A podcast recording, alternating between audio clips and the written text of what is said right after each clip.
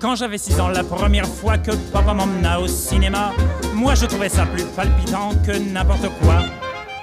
Il y avait sur l'écran des drôles de gars, des moustachus, des fiers à bras, des qui s'entretuent chaque fois qu'ils trouvent un cheveu dans le plat.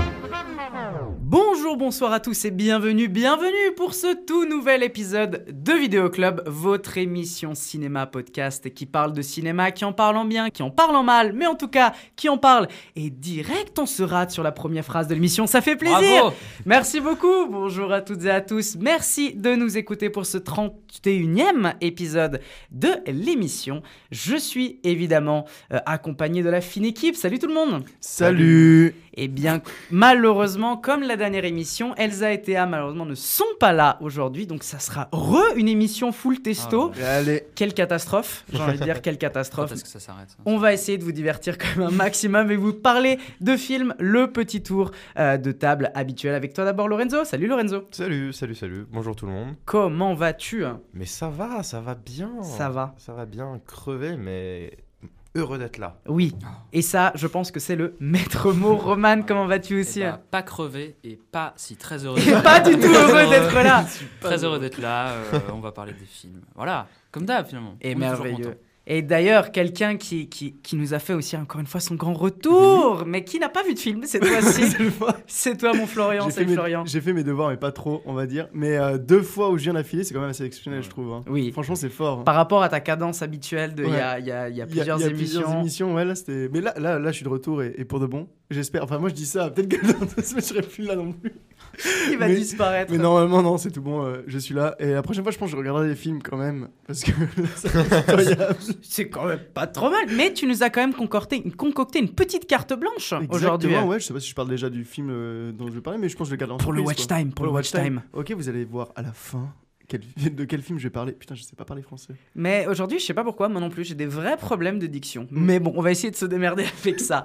En tout cas, aujourd'hui, on a un programme bien, bien, bien chargé parce qu'on va parler de plusieurs choses, notamment le premier gros film de l'actualité, à savoir le Napoléon de Ridley Scott, qui a fait couler beaucoup d'encre, et c'est le cas de le dire. On enchaînera tout de suite après avec le dernier film de euh, Wim Wenders qui va euh, qui a fait son premier film du coup au Japon si je ne dis pas de bêtises euh, avec du coup Perfect Days.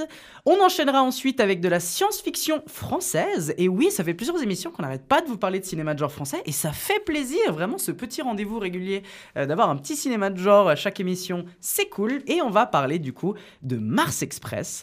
On enchaînera ensuite avec cette fois-ci un film ital- italien pardon La Chimère et enfin, on s'attarde. Waouh, mais aujourd'hui c'est vraiment compliqué l'addiction.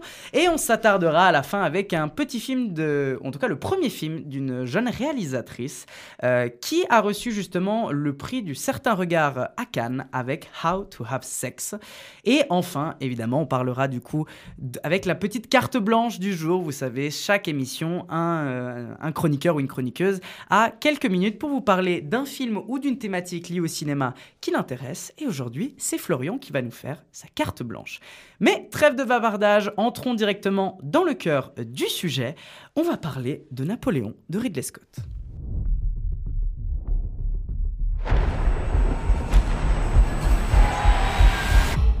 Devez avoir vu le chaos qui règne dans la rue.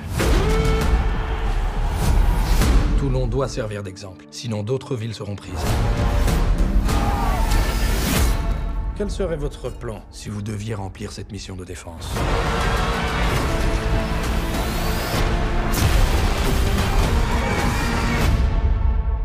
Je vous ai promis de grands succès.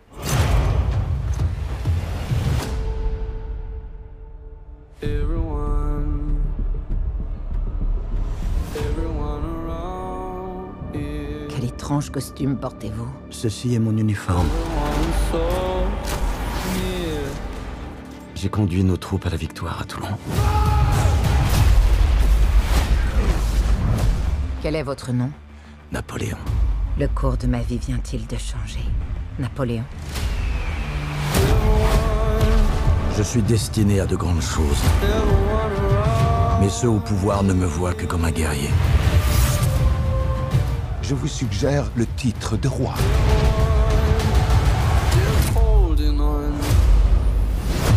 Napoléon est donc un film réalisé par Ridley Scott qu'on ne présente évidemment plus, étant donné que c'est quand même un réalisateur euh, affirmé, il faut être très clair. euh, de, de, de, de, de- de mémoire, qu'est-ce qu'on peut citer comme film? On peut citer Euh, Blade Gladiator, Blade Runner, Alien. Alien, voilà. Euh, seul, euh, Seul sur Mars aussi, un peu plus récent. Et c'est vrai qu'il nous revient euh, depuis, il me semble, 2021 ou 2021. Il nous avait pondu deux films. Je sais pas si vous vous rappelez avec. Le dernier duel et l'autre. ouais. Exactement. Le dernier duel est House of Gucci. Ah le oui, dernier duel avait plutôt été apprécié, en tout cas au niveau critique, avait quand même eu un, un bon écho, alors que House of Gucci, Beaucoup, c'était beaucoup moins. beaucoup moins. C'était un peu la Une grosse catastrophe. plantade.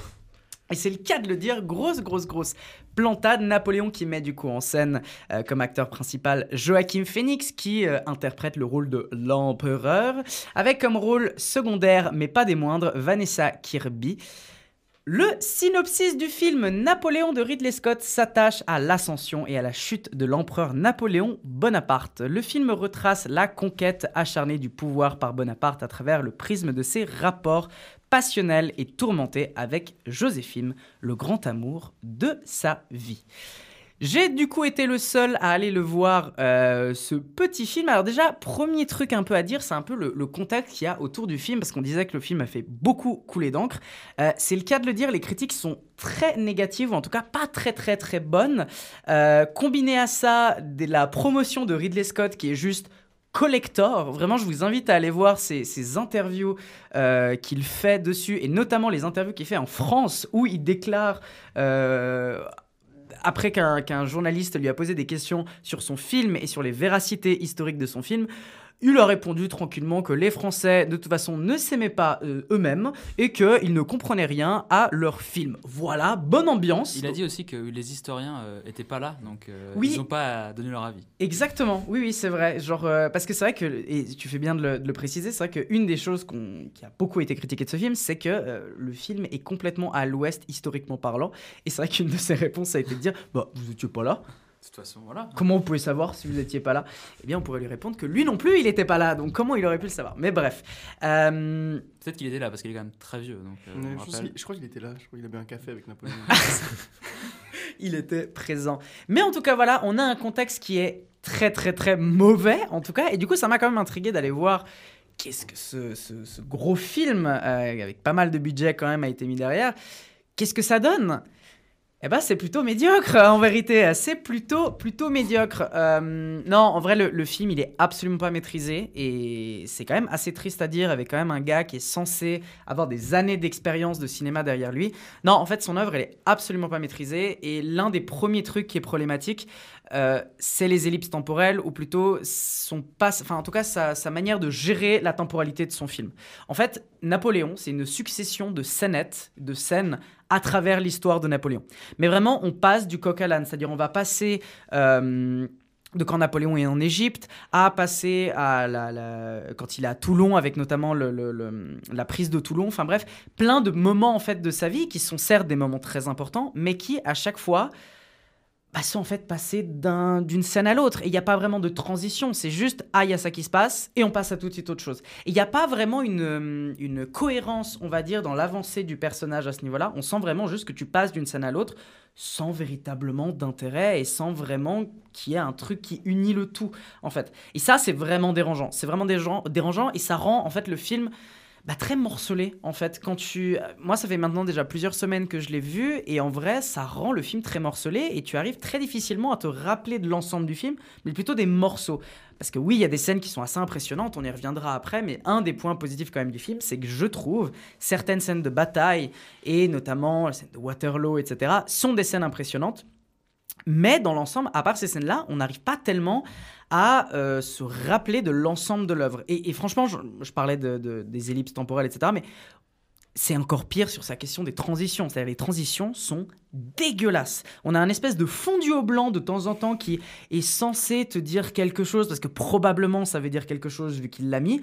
Mais ça n'a pas de sens. Vraiment, ça, ça ne veut pas vraiment dire grand-chose. Ou alors, il faut vraiment se tirer les cheveux pour essayer de comprendre ce que potentiellement ça voudrait dire.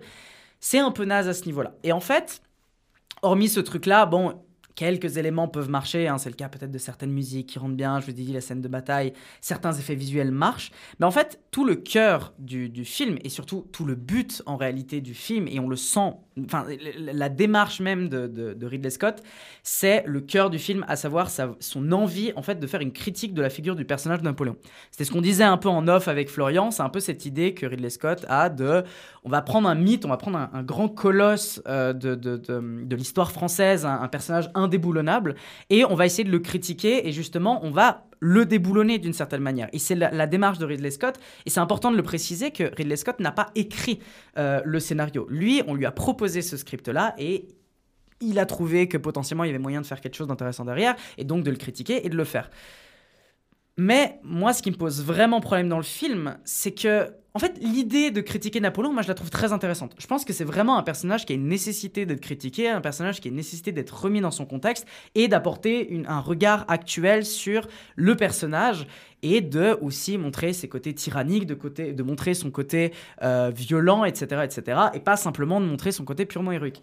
Or, ce que fait Ridley Scott, c'est une manière tellement ridicule et grotesque de critiquer un personnage historique. C'est-à-dire vraiment, on a l'impression que c'est un adolescent qui fait euh, regardez, euh, Napoléon, il est tout petit, il, est bête, il, est mal éduqué, et puis il se fait cocu par sa femme, et puis il, il, sait pas faire l'amour, et, il est nul, parce qu'il tombe dans les escaliers. C'est aberrant. Et vraiment, ce truc-là du sexe, je fais une parenthèse, mais le film est rempli de, de petites allusions sexuelles, d'allusions sur le cul, etc mais ça en est tellement aberrant et tellement naze de comment c'est amené que ça ne marche pas et ça devient ridicule. Et tout le, tout le film, en fait, veut montrer le personnage de, Napoléon comme un personnage un peu cartoon. C'est un choix euh, discutable. Ben, en fait, ouais. Et le problème, c'est qu'on pourrait presque dire, ah, pourquoi pas, si c'est fait d'une certaine manière, mais il n'y a aucune subtilité. C'est-à-dire, par exemple, l'une des manières de montrer euh, Napoléon, c'est de dire, ah, euh, quand à un moment donné, il va donner son, enfin, il, va s'opposer à un groupe de, de un groupe de parlementaires. Euh, les parlementaires vont lui courir après. Il va se péter dans la gueule dans les escaliers. Il va courir comme, ah, il est peur, au secours. Et puis en fait, après, quand il va se retrouver derrière une porte, il y a des, des portes, il y a des soldats qui vont arriver pour l'aider et il va pouvoir faire son coup d'état. Parce que oui, Napoléon a fait un coup d'état. Bref, revoyez vos cours d'histoire. Mais euh, c'est nul, ça marche pas, c'est grotesque, c'est nul. En fait, toute l'idée du film, c'est de te montrer un personnage à la fois euh, naze dans, dans sa vie de tous les jours, dans sa vie familiale, dans sa vie privée, et de l'autre côté, montrer un personnage dans les scènes de bataille, qui sont du coup les scènes les plus intéressantes, à savoir un personnage froid, un personnage sans émotion, qui est prêt à tuer, enfin bêtement tuer, euh, tout ce qui passe sans aucune, euh, on va dire, euh, émotion et sans aucun remords. Mais la manière dont c'est fait, bah, c'est un peu ridicule, je trouve. Je pense qu'il y avait vraiment moyen de faire quelque chose d'intéressant derrière ce film, vraiment. Euh, Il y a plein de manières, en fait, de montrer à quel point Napoléon pouvait être un, un tyran, notamment dans la campagne d'Égypte. aurait pu très bien montrer la scène où Napoléon tuait ses propres soldats qui étaient blessés parce que euh, il trouvait que ça leur prenait de place. Or, cet élément-là du film, il n'y est pas. Enfin, ça, ça n'existe pas. Alors ça aurait été intéressant, par exemple, de montrer ce truc-là et de montrer à quel point le personnage est froid, calculateur, etc. Or, on va plutôt se concentrer sur des espèces de petites banalités, sur des trucs qui... Ouais, très adolescents en fait. Et moi, c'est ça qui me, qui me dérange dans le film, c'est un manque de maturité. Vraiment un, un manque de maturité flagrant. Et c'est assez triste. Surtout dans l'idée, encore une fois, Ridley Scott, c'est quand même un mec qui a de la bouteille. Il n'est pas censé te faire des films comme ça. Après, lui, c'est souvent euh, une fois sur deux. Quoi. C'est- Ça Ouais, passe, un- ouais, ça de passe ou ça hein. casse dans, dans ses- son cinéma. Donc, euh, Ouais, c'est clair. Bah, c'est vrai qu'on l'a vu un peu dans les derniers trucs. On disait au début House of Gucci et puis euh, le seul duel. House of Gucci, euh, défaite absolue critique. euh, dernier duel, réussite critique. Pas tellement commerciale, il me semble, mais en tout cas une réussite critique plutôt bonne. Et ça, euh, bah voilà, c'est assez. euh, mais ça, en tout cas, Napoléon, c'est pas un. En tout cas, pas du tout une réussite à mon sens.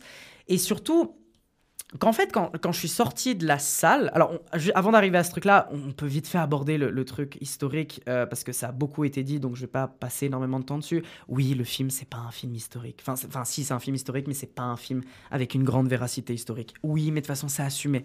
C'est-à-dire, moi, ce qui m'intéresse dans ce film, c'est pas que toutes les scènes sont véridiques, historiques. Non, parce que de toute façon, le film, d'une certaine manière, assume son côté Enfin, assume. C'était peut-être un grand mot, surtout notamment à cause de la fin, euh, qui en vrai, notamment un carton de fin, ou- alors c'est pas un spoil, hein, mais le carton de fin montre les morts que Napoléon a causés en Europe. Pour appuyer encore l'idée de c'est un tyran, c'est un meurtrier, c'est lui qui a causé euh, les massacres en Europe, si tu veux. Mais en fait, d'un côté, il assume, c'est-à-dire Ridley Scott en, inter- en interview assume que non, c'est pas vraiment un film historique et en fait, c'est sa vision de Napoléon.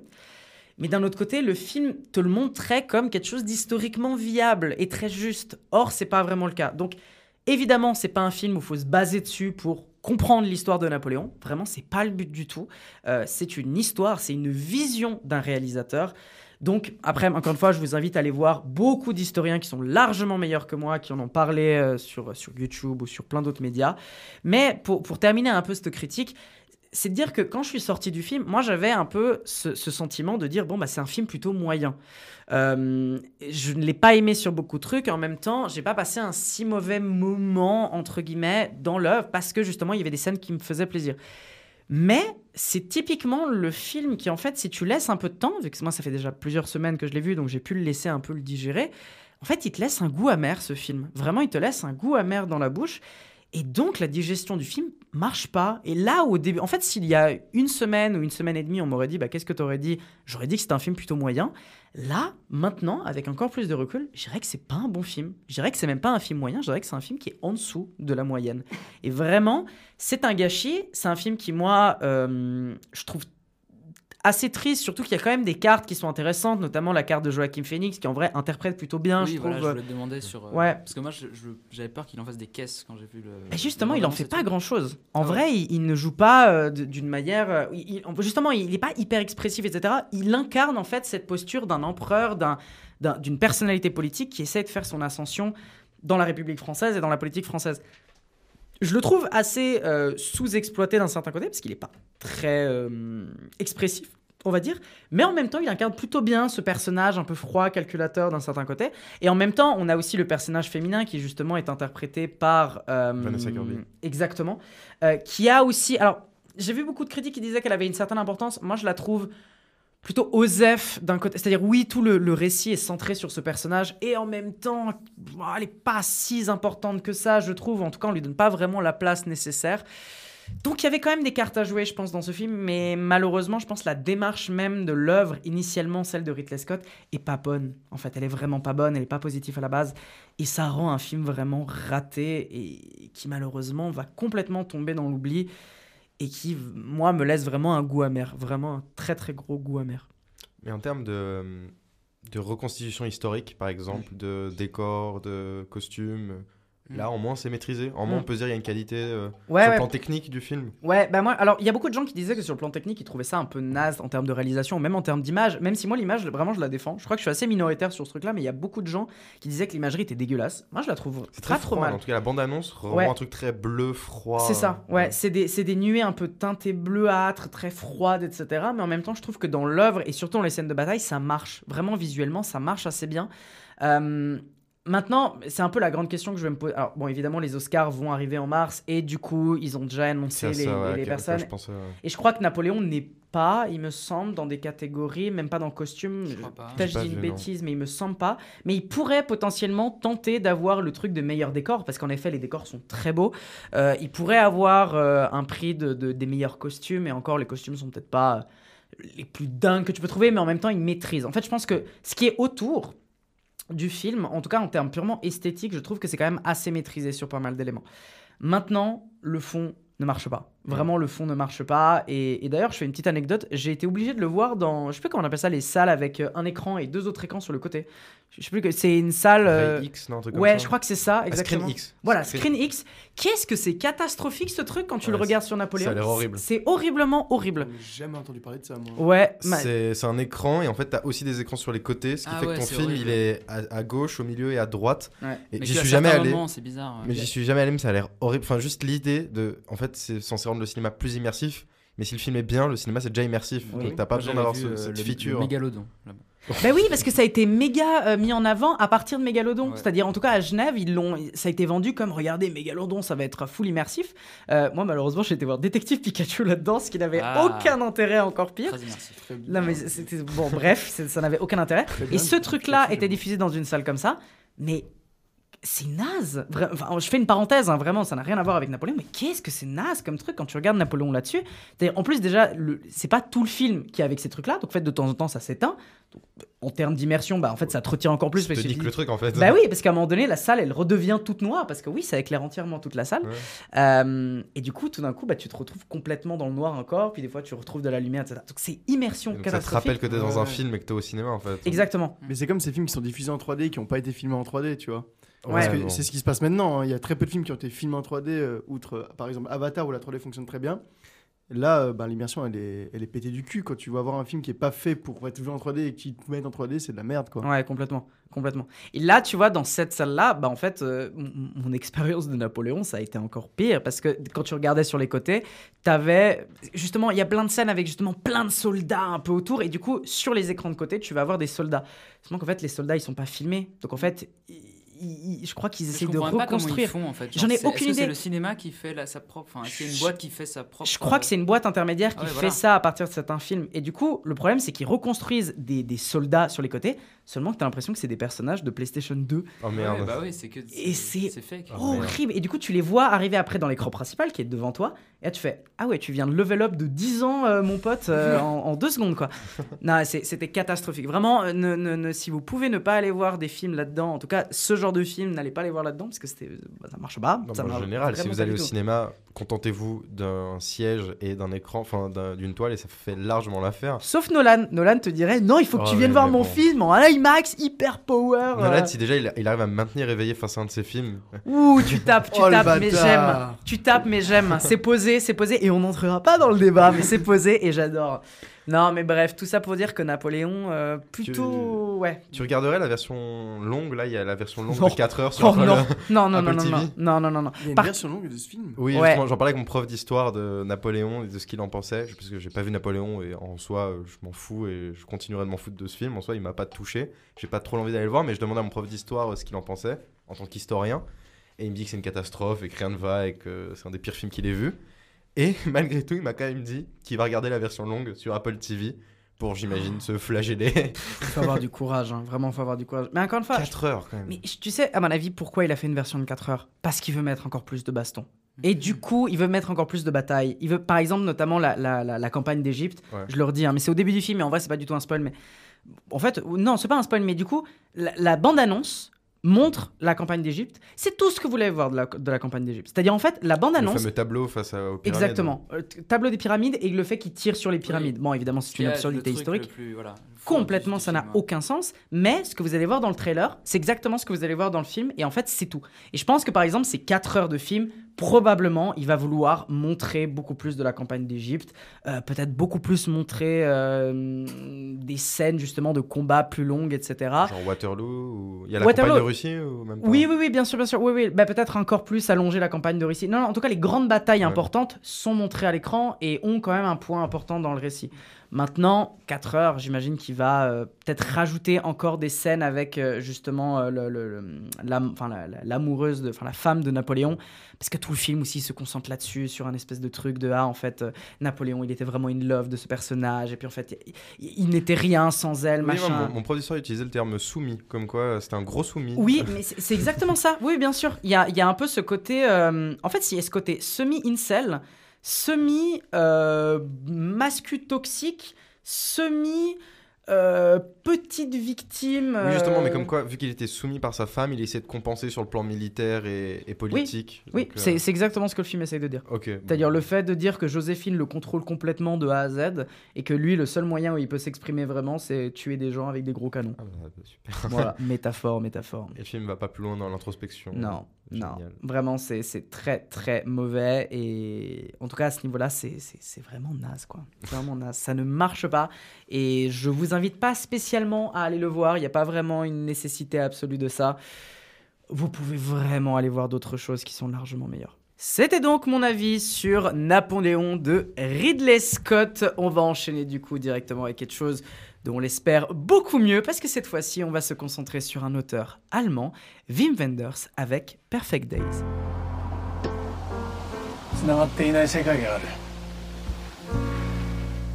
Just a perfect day. Drink sangria in the park. And then later, when it gets dark, we go home.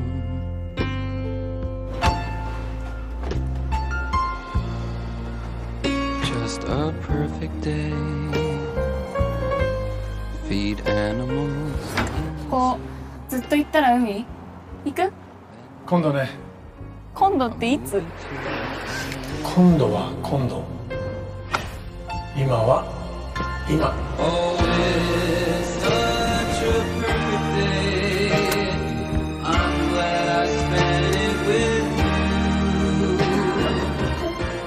兄さん。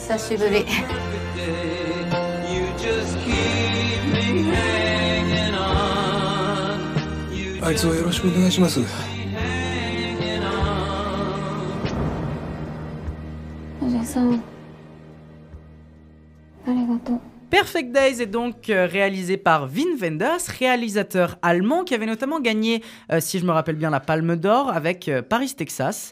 Et aussi, euh, Roman, tu m'avais notamment parlé de L'ami américain, C'est ça, un Qui- autre film que j'aime bien de lui. que tu aimes bien, que tu avais vu. Ah, il y a aussi, j'ai pas dit, mais Les ailes du désir, qui est aussi connu. Voilà. Ok. Bon, je- Mais moi, par exemple, tu vois, je, je n'ai aucune connaissance envers ce réalisateur, je dois bien le dire.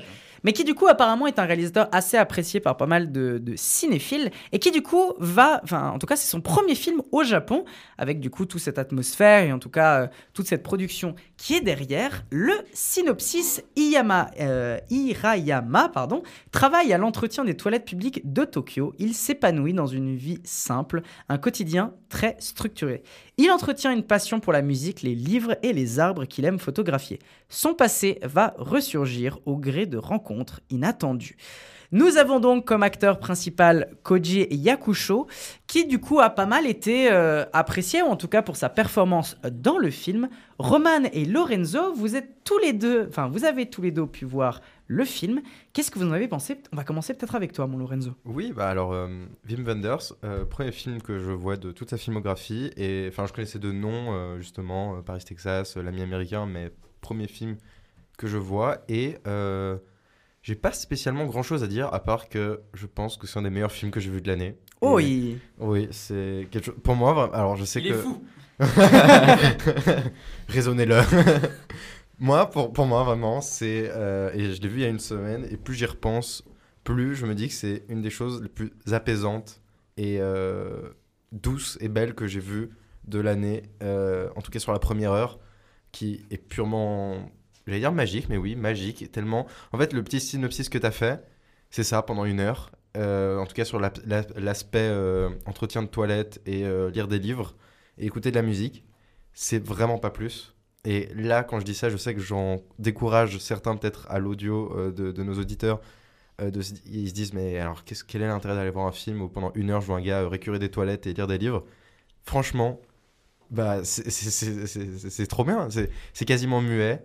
Il y a de la bonne musique. C'est doux, c'est apaisant. Le Japon, quel pays merveilleux. En tout cas, dans ce film, ça a l'air Les génial. toilettes publiques, particulièrement, sont vraiment. Oui, euh, j'allais vaut le coup juste pour ça. quoi. J'allais parler de l'aspect aussi architectural de ces toilettes publiques parce qu'en fait, euh, le film, c'est euh, du coup ce- ce- euh, ce- cet homme de, de ménage qui entretient des toilettes japonaises et euh, publiques et du coup, On se permettra de pas faire la blague que c'est un film de merde. Pardon. et, et du coup, euh, il fait la tournée des toilettes euh, de la ville de Tokyo et il les nettoie et du coup, il y a déjà une sorte de, de petit aspect architectural vu qu'on ils ont tous leur spécificité. C'était euh, un truc qu'on avait regardé du coup après, après coup avec Roman. C'est la ville de Tokyo qui a mandaté euh, plein de grands architectes japonais pour faire des toilettes publiques. Et du coup, ils avaient carte blanche et ils ont fait des toilettes euh, tous plus fous les uns que les autres. Donc déjà juste ça pendant une heure. Ah tiens, un toilette rond. Ah tiens, un toilette euh, ouais. full béton. Euh, tiens, un toilette euh, en bois. Et, euh, et non, mais c'est, c'est- j'ai- je sais pas. C'est, c'est dur d'en parler parce que c'est vraiment juste allez-y et, et, et c'est, juste, en tout cas, la première heure, c'est d'une relaxation. C'est une œuvre sensorielle. C'est sensoriel, c'est quasiment muet, euh, et puis juste c'est de la musique, il y a du vent, il y a, y a du soleil, et il vit sa vie, il est épanoui dans ce qu'il fait, et, euh, et déjà rien que ça, cette première heure, c'est une des plus belles choses que j'ai vues de l'année, et ça me, plus j'y repense, et ça m'apaise, juste pendant la semaine, j'y repensais, et je me dis mais j'ai envie d'être ce type limite, j'ai j'ai envie euh, de dans- en tout cas d'avoir participé au tournage du film, ou d'être ce type, ou d'être au Japon et de me promener, de faire la, la tournée des toilettes publiques, je sais pas, mais c'est juste tellement euh, apaisant. Et puis après, la, la seconde partie, qui elle Ah, commence à prendre plus de matière, voilà, où, où on quitte le côté. euh, Tu parles beaucoup de la première heure, mais la deuxième heure. euh, Ah, mais la deuxième heure, moi, je la trouve très bien aussi. euh, et, et la première partie, du coup, où il y a ce truc très structuré sur son quotidien, c'est quasiment muet, et il y a aucune histoire qui se construit, mais vraiment aucune. Puis la seconde heure, où justement, il y a, il y a comme. Il commence à plus parler, il commence à rentrer en, contact avec d'autres personnages, il y a une, pseudo-histoire qui commence à se construire, enfin quelque chose d'assez an- anecdotique. Et justement, euh, je trouve que même ce côté anecdotique en soi euh, n'est pas dramatique. En fait, ça, ça se veut pas euh, grandiloquent, ça se veut pas un énorme drame. Le peu de sujets un peu sérieux qu'il y a sur, par exemple, le deuil ou la maladie ou les relations familiales, ça essaye pas non plus de développer euh, et d'en faire un drame absolu. Au contraire, c'est juste ça aborde ces sujets-là sur la deuxième partie, à travers du coup le prisme de ce personnage qui, est extrêmement simple et doux, qui parle pas beaucoup, qui donne pas beaucoup son avis, quelqu'un très qui a beaucoup de recul sur sa propre vie et sur la société. Et euh, oui, c'est ça que j'aime beaucoup avec ce film, ces fenêtres sur euh, ce, cette- ce microcosme japonais, en tout cas sur sa vie et sur euh, juste un peu ce qui l'entoure, voir euh, les, les micro-interactions du quotidien de quelqu'un qui vient l'interrompre aux toilettes, une touriste, un enfant, euh, lui qui se fait interrompre par euh, la copine de son collègue, des, trucs, c'est- en fait ce que j'aime beaucoup avec ce film, c'est que c'est euh, la, subtilité de la vie quotidienne, c'est ces petits moments tellement banals et anodins et les rendre sublimes juste à travers une caméra bienveillante et un acteur extrêmement touchant. Et, puis, à, à, puis à côté, traiter sur la seconde partie des sujets un tout petit peu plus sentimentaux et, et un peu plus durs de la vie. Euh, et ça, vraiment, ça, je, je- je trouve aussi très beau. Je trouve que ça se finit très bien. Enfin, la, la fin euh, m'a m'a comme beaucoup touché. Et euh, puis oui, une, une réalisation, si on parle de l'aspect technique, euh, une réalisation très douce, très calme, qui, qui, qui vraiment est elle aussi anecdotique. Elle veut pas en faire trop, même si je sais que Roman va revenir sur un élément Ah oui. spécifique. Mais une réalisation très, très calme, très posée, qui, qui vraiment a du recul et juste filme et essaie de sublimer le quotidien que, de cet humain. Et, et c'est, en fait, c'est, fou parce que j'ai souvent la réflexion en me disant que la vie de n'importe qui sur Terre pourrait être un film. N'importe qui sur cette planète euh, peut avoir un film de deux heures et en faire quelque chose d'intéressant et de beau. Et, et j'ai l'impression que ce film me dit ça, me dit oui, regarde, on peut mettre, on peut filmer quelqu'un pendant plusieurs euh, jours, faire du montage, un film de deux heures, et la banalité d'une vie euh, et en sortir le sublime. Et ça m'a beaucoup touché. Roman, moi je te voyais un peu acquiescer, puis en même temps être un peu en Oh, un opposition. entre-deux, T'as un oui. entre-deux. Qu'est- Qu'est-ce que t'en as pensé, toi, un peu Entre deux, bah, déjà on va se calmer, mais un film de on va se calmer tout de suite. Non, euh, je, je suis d'accord sur la partie, euh, la, la première heure.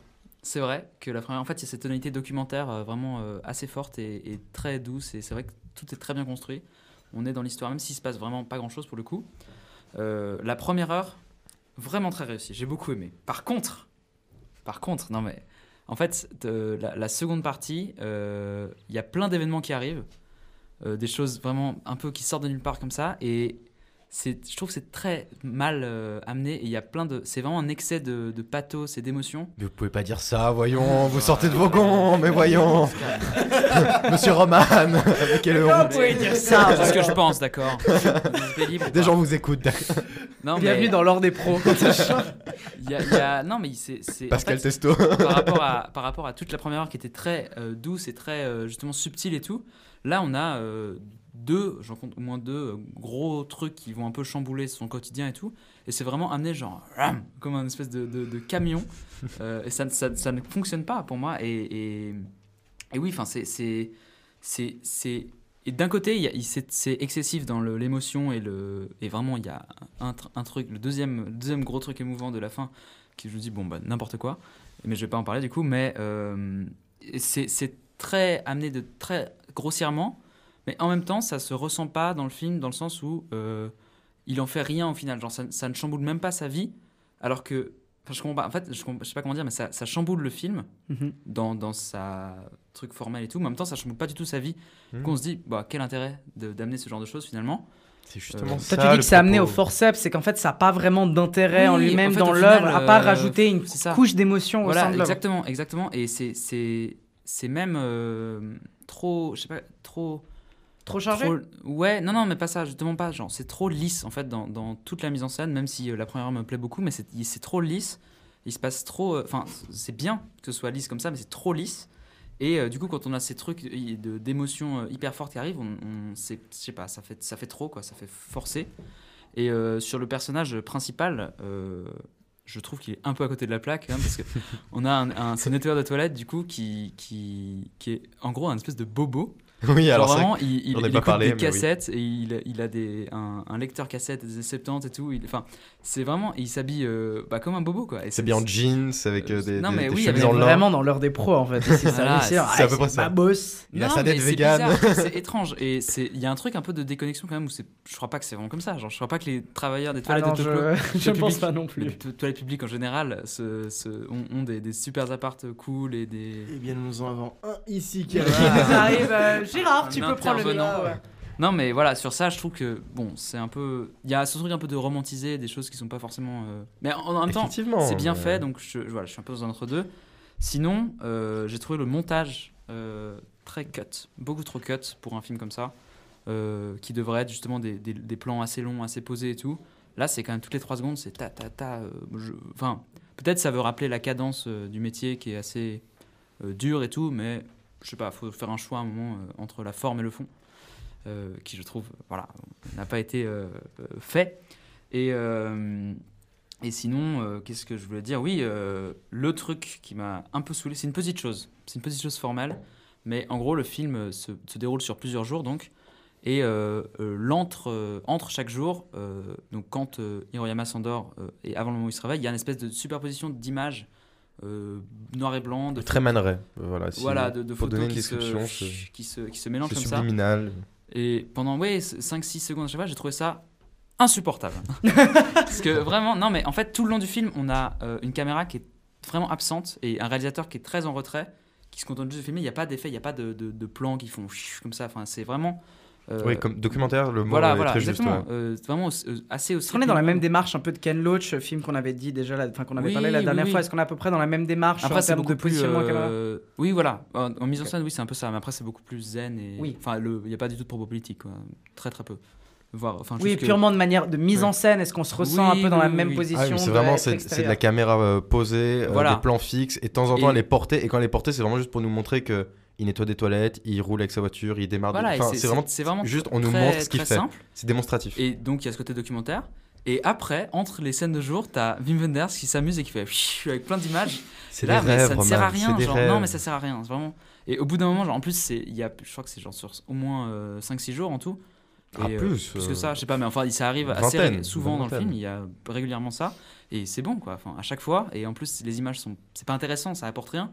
C'est juste euh, lui qui fait une incursion en tant que Wim Wenders dans le film. Je trouve c'est. c'est. Ouais, c'est pas. C'est pas pertinent. Et voilà, la deuxième heure m'a pas. Même la fin, que je trouve très touchante, moi j'ai trouvé pas ouf. Euh, Non, on, bah, on en a beaucoup parlé, mais je trouve que la fin, justement, c'est. euh, comme je disais au début, on a à peu près. Je, je suppose c'est un mois de sa vie à ce, monsieur, à ce personnage principal. Et la fin, c'est un peu. La réponse émotionnelle qui- qu'il a euh, face à euh, ce mois de vie vécue, avec euh, les touches d'émotion, de joie et de tristesse qu'il y a eu. Puis c'est un condensé de ça. Et, et moi, je trouve que. Oui, je trouve que c'est une forme. cliché. C'est très cliché, c'est très cliché. C'est vrai que c'est vraiment Le film est cliché. le film, non, mais le film et surtout la fin, je peux comprendre vraiment, genre, c'est la fin la plus évidente et la moins euh, travaillée que tu puisses. Vraiment, c'est la première idée qu'ils ont eue. Ils se sont dit, ok, on finit comme ça. Mais c'est bien filmé, le mec joue bien et c'est touchant Ouais, en fait. Quand, dans la continuité de ce que tu as vu, tu dis, oui, bah c'est normal que ça finisse comme ça et, et émotionnellement, moi, je, je, je relate avec euh, ce personnage. Justement, ce, ce- ce personnage principal, qui du coup, l'acteur euh, Koji Yakusho, qui, Oui, qui qui, a- du coup a gagné le Ouais, prix voilà. d'interprétation masculin. Oui. Vous pensez que c'est un prix ou- mérité, euh, mérité ou... Je pense, parce que. Ouais, quand même. Bah, en fait, vu que c'est presque. La première heure, c'est vraiment, c'est vraiment un documentaire. Je pense qu'on peut le qualifier limite de documentaire parce que c'est les vrais uniformes. Genre, enfin, Ah oui, a le vrai c'est- il a uniforme. le vrai uniforme, Des vrais euh, nettoyeurs. Et c'est vraiment aux ouais. endroits où ça se passe. Donc, c'est presque documentaire. Donc, je sais pas à quel point, du coup, on peut. Puis t'as vraiment des, des t'as cinq performance. minutes où tu le vois vraiment juste laver des toilettes et dans le sens où c'est, oui documentaire dans le sens où je pense ils ont peut-être euh, été avec la vraie société de nettoyage et ils ont vraiment regardé Mm. et ils ont documenté euh, ce, qu'ils font mais en termes de- d'interprétation euh, oui moi je trouve que c'est mérité parce que je trouve fou de faire vivre un personnage en fait d'avoir vraiment de ressentir un personnage aussi fort et dans ses subtilités et ses caractères euh, en, enfin, sans quasiment parler. Oui, c'est vrai. En fait, le, le personnage principal ne parle, ne parle que très peu dans, tout au long du film. La première heure, c'est quasiment mieux. La Après, première heure est quasiment plus, muette, après ouais. il parle beaucoup plus, mais dans le sens où vraiment ressentir autant un personnage, euh, enfin un être humain en fait, avec euh, Mm. tous ces traits de caractère, de personnalité, euh, sans parler et juste par la gestuelle, le, le faciès euh, et le regard, faire vivre un personnage aussi subtil et touchant et humain, c'est il y a comme une, une vraie réussite d'interprétation. Et, et c'est assez fort en fait de- Oui, oui.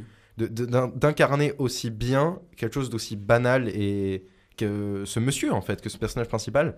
Et ouais, enfin en tout cas pour pas totalement trop rejoindre, mais pour juste dire ok la seconde partie, là où tu trouves que ça va trop loin dans, dans l'émotion et la Oui, il n'y a grandiloquence. pas besoin. Moi, ça Et- m'a fait penser à Patterson de Jim Jarmusch que tu n'as pas vu, mais qui est un peu dans le même style, qui est un film sur euh, un chauffeur de bus euh, poète, et c'est juste 7 jours de sa vie, ou euh, voilà. C'est un peu la même construction, mais il n'y a pas ce besoin de, de, de dramatiser, tu vois. Genre, Oui, c'est vraiment la simplicité, et c'est que ça pendant tout le film, et il faut aimer, mais genre, moi je trouve ça très beau. Mais là, euh, il nous met ces éléments d'émotion, euh, des trucs. En plus, des trucs, des éléments. d'é- Enfin, c'est, c'est, c'est- il n'y a aucune originalité dans. euh, dans Oui, je ce vois ce qui que tu veux dire. Il y a un truc familial, il y a un truc, euh, un truc- de santé, on Voilà. va dire ça comme ça. Mais C'est le carnet des charges un peu du, peu scénariste ça, qui doit dire ce oui, personnage-là, vu qu'il est comme ça, il faut qu'on lui mette ça, il faut qu'on lui mette ça, faut Il y qu'on lui Voilà, dans le sens où on va, euh, la seconde partie, c'est un peu, tiens, on va le confronter à un peu les malchances d'une vie, euh, les problèmes familiaux et de santé. Mais moi, je trouve justement là où c'est réussi, c'est dans le sens où ce mec est tellement isolé et par sa propre volonté de la société que qu'à cause de ça, il se retrouve un peu de temps en temps euh, confronté à, à ces malheurs-là qui sont ceux des autres. Et euh, c'est extrêmement anecdotique dans sa vie, c'est sûr. Ouais. Et au sein du film, bah, évidemment, ça prend deux heures vu que c'est un film. Enfin, ça prend une heure des deux heures. Mais à l'échelle de sa vie, ce que ça nous dit, c'est que c'est anecdotique, qu'il a de l'empathie, il a de l'émotion pour euh, les, les malheurs des autres, mais que finalement, oui, euh, son quotidien, c'est quand même laver des toilettes. Il s'en contente, il en est très heureux et il a, il a ses, ses petits hobbies Oui, mais ça, à côté. voilà, aussi, c'est un truc qui, je trouve, euh, genre, et, et de oui. pas avoir de position politique. Enfin, bon, c'est Bah, pas, bon, pas le. pas ce qu'on veut de ce film. Enfin, oui, mais justement, c'est un peu ce truc de, de, de, de romantiser des, une activité qui est quand même pas très. Mais vu que d'entrée on nous dit il a choisi, euh, oui, alors mais enfin peut-être. Mais je sais pas. C'est euh, quand même un prolétaire et qui, qui est genre. Enfin, on, a l'impression que c'est super. euh, Évidemment, de je veux pas dire, mais c'est pour ça que c'est c'est cohérent de l'avoir fait au Japon, ou dans le sens où. Enfin, En plus, le Japon qui est quand même pas un des pays les plus euh, agréables pour le travail, quoi. Non, mais je veux dire, ok, c'est peut-être pas le plus agréable pour le travail, mais dans le sens où les gens ont un rapport différent au travail. Même si c'est un métier Ouais. extrêmement difficile, ils, ils ont une tolérance beaucoup plus forte. bah, Alors, même si c'est problématique euh, face à l'exploitation et aux travaux difficiles, à la pénibilité. Mais du, comment, du coup, oui, le placer dans ce contexte-là, euh, au japonais, du coup, je trouve ça plutôt cohérent. Et en plus, dès le début du film, on nous dit clairement, il a choisi ça. C'est lui qui a décidé qu'il sera euh, nettoyeur de toilettes et il, il fait ça, il, il en est heureux en fait. Mm. C'est pas le propos de nous montrer euh, quelqu'un qui, est, euh, qui subit son travail et qui a une vie difficile, comme pourrait faire un film dramatique, par exemple à Ken Loach, où je vois Mm. très bien le, le, pendant. social, Le, pendant anglais euh, de, de, de, de Perfect Days, mais euh, social et politique euh, en Angleterre, avec quelqu'un qui, qui, est- qui fait de l'entretien euh, de toilette. Et surtout, même le nom, hein, je te coupe, hein, mais le nom Perfect Days, alors je sais pas si ça correspond à quelque chose Euh, bah, précisément dans le. C'est la chanson de- de Lou Reed, Lou mais Reed. ça aussi, ça va Ok, aussi. avec mais c'est vrai que quand tu, tout ce que vous êtes en train de me dire, il y a un peu ce truc-là en mode, bah en fait, même si ce gars a un métier qui est de récurer des chiottes, bah en vrai, c'est une journée idéale Oui, parce oui. que le gars est heureux et parce que quand ça, c'est un peu cliché, je trouve aussi, ce truc de genre le le- lou- le- l'ouvrier, entre guillemets, qui, qui, qui prend des photos des arbres. parce que- Enfin, il y a ce truc, c'est un peu déjà vu, ce, ce, ce côté euh, Ah, mais en fait, il, a, il voit la poésie quand même. Enfin, Ah, moi je trouve que c'est quand même sous-exploité au cinéma. Alors Ah, certains auteurs l'utilisent que- beaucoup. C'est vrai qu'on en avait parlé d'un fois des, des feuilles mortes, qui justement de, de, de cet auteur, enfin, ce réalisateur que maintenant. Monsieur-. Merci beaucoup. Qui lui justement s'amuse dans sa trilogie justement sur la question ouvrière de mettre en avant que les ouvriers peuvent avoir accès à la culture et peuvent avoir une fibre culturelle et artistique. Euh, mais je trouve quand même que pour la grande majorité des auteurs, il y a vraiment ce truc de quand t'es ouvrier, t'es aliéné et Ouais. qui, qui est une position qui pour moi est très juste aussi sur pas mal de choses. Mais autant déterministe que ça, à savoir ouvrier, malheur, euh, tu es bête, tu es con et tu non, ne non, fais que ça. sûr, mais Mais il y a toujours un entre-deux possible à avoir. Et je que- comprends aussi de ce que tu dis, de la Ouais. caricature too much qui peut être donnée à un ah, il, il- regarde, il prend en photo des arbres. Oui, non, mais c'est vrai qu'il a l'air, il a l'air, c'est un peu une chose que je me suis dit, mais moi je trouve que c'est pas non plus extrêmement impactant, mais il a l'air un peu, oui, une forme de bobo, un peu naïf, un peu oui, il a un heureux. côté bobo qui En est- fait, c'est un film de deux heures de babos. Quoi. Mais Quand- oui, franchement, babos. mais, mais qui sort un peu nulle part. Genre, je vois pas trop l'intérêt d'en faire un bobo. euh, Mais moi, je trouve la qualité, c'est quand même de, de donner autant de sublime au quotidien de cet individu, juste avec une mise en scène extrêmement sobre et l'interprétation de. Malheureusement, j'ai pas, pas le nom de Koji. Koji. Koji Yakusho. Voilà. Exactement, mais avec deux choses aussi simples que cette inter- son interprétation et une mise en scène extrêmement subtile et posée, donner quelque chose, surtout sur la première heure, mais aussi je trouve la deuxième, où peut-être c'est un peu plus, un peu moins cousu, un peu moins pertinent, mais quand même sur l'entièreté et surtout la première partie de donner autant de de, de, de, de- ouais, de presque divin et de beauté, et de magie dans cette banalité. Moi, je trouve que le- je, je souligne cette réussite-là. Et pour, pour juste euh, la, finir, la, la bande-son est très bien. Par Et la bande-son est géniale, vraiment. bonnes chansons, Euh, les, les euh, musiques euh, écoute euh, ce oui, monsieur. les Kings, il y a plein de choses, ça c'est bien. C'était donc l'avis de l'équipe sur Perfect Day de Vin Wenders. Vous invitez du coup aux gens, aux gens d'aller voir le film, j'imagine? Énormément. Que la première. hein. Ainsi tout. Allez-y, allez-y. En tout cas, c'était l'avis sur ce petit film très euh, sensoriel, très euh, admiratif, etc. Mais on va passer cette fois-ci à quelque chose de complètement différent. On va parler de Mars Express. C'est ma fille, June. Elle a disparu et sa camarade de chambre aussi. Sa chambre est au campus Alan Turing.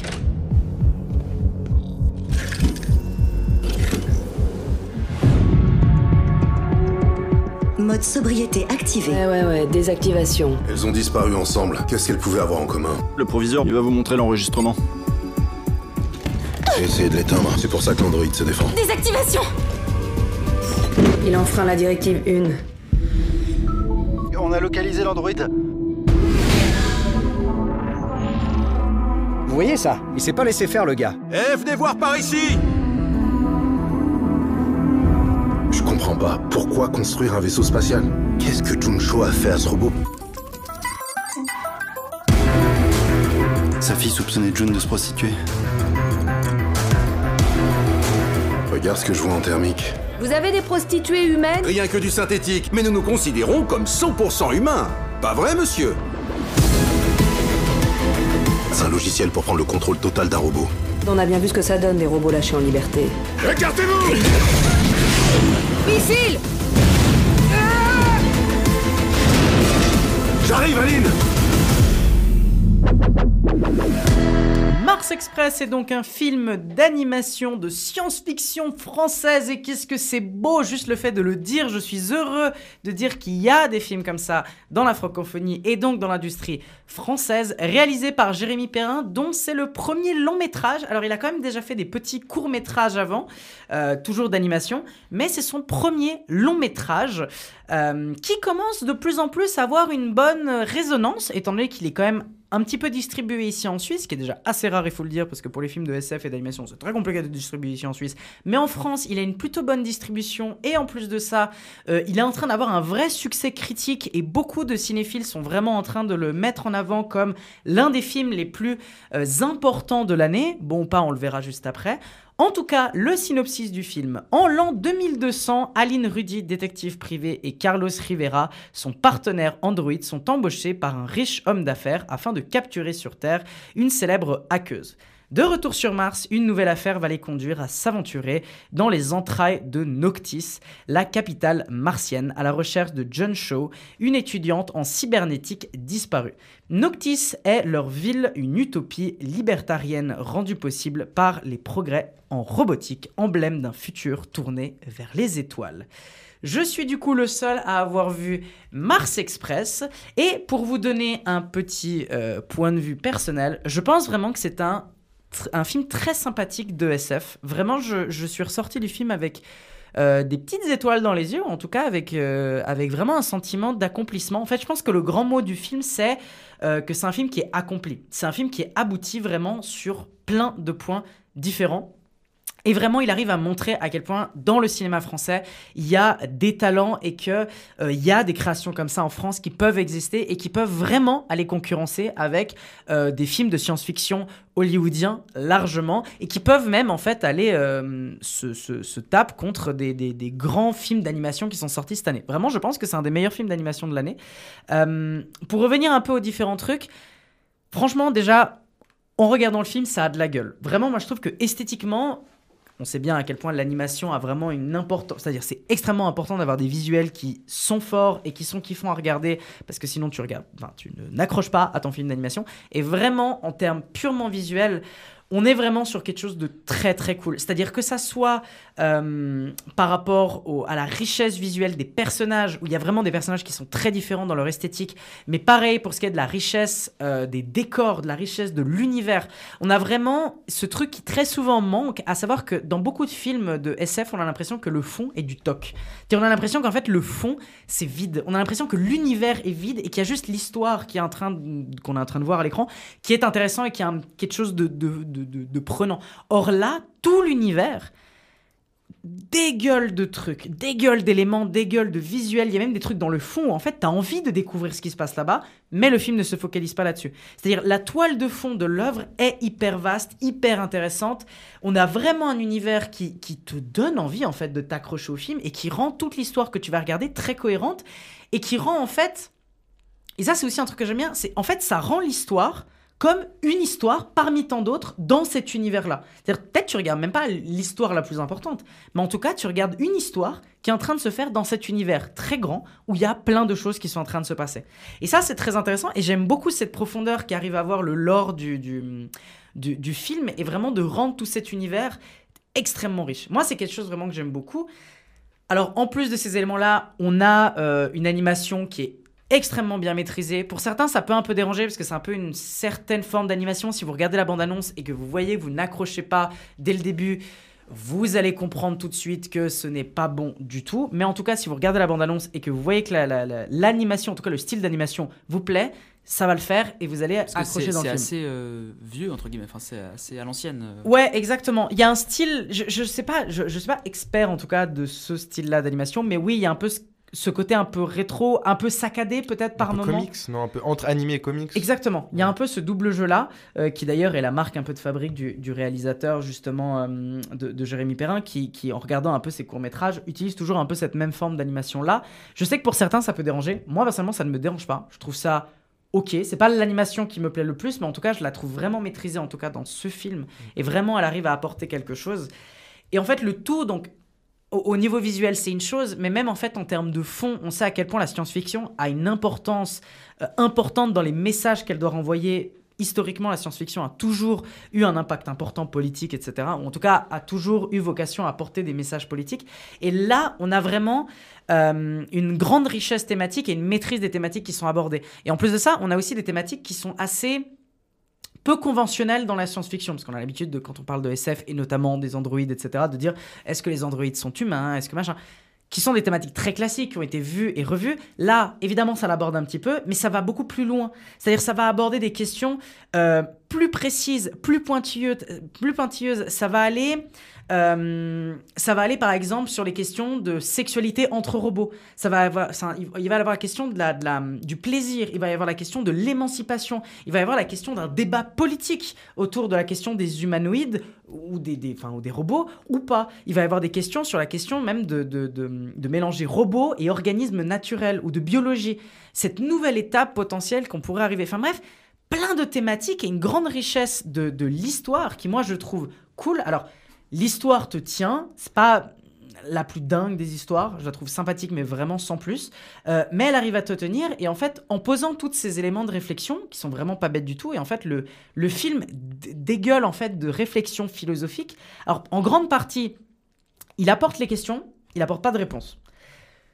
Ça pourrait déranger, moi je trouve ça plutôt cool, justement, de pas spécialement vouloir répondre à tout. Je pense que c'est bien de pouvoir poser des éléments, poser des réflexions philosophiques sur euh, le, futur qu'on pourrait arriver, même sur la question de la mort, ça c'est super intéressant. On arrive dans cet univers-là à avoir euh, des personnages qui sont des sauvegardés, à savoir en fait, ce sont des gens qui ont sauvegardé leur âme, entre guillemets, pour ensuite, dès qu'ils meurent, soit mis dans le corps d'un robot.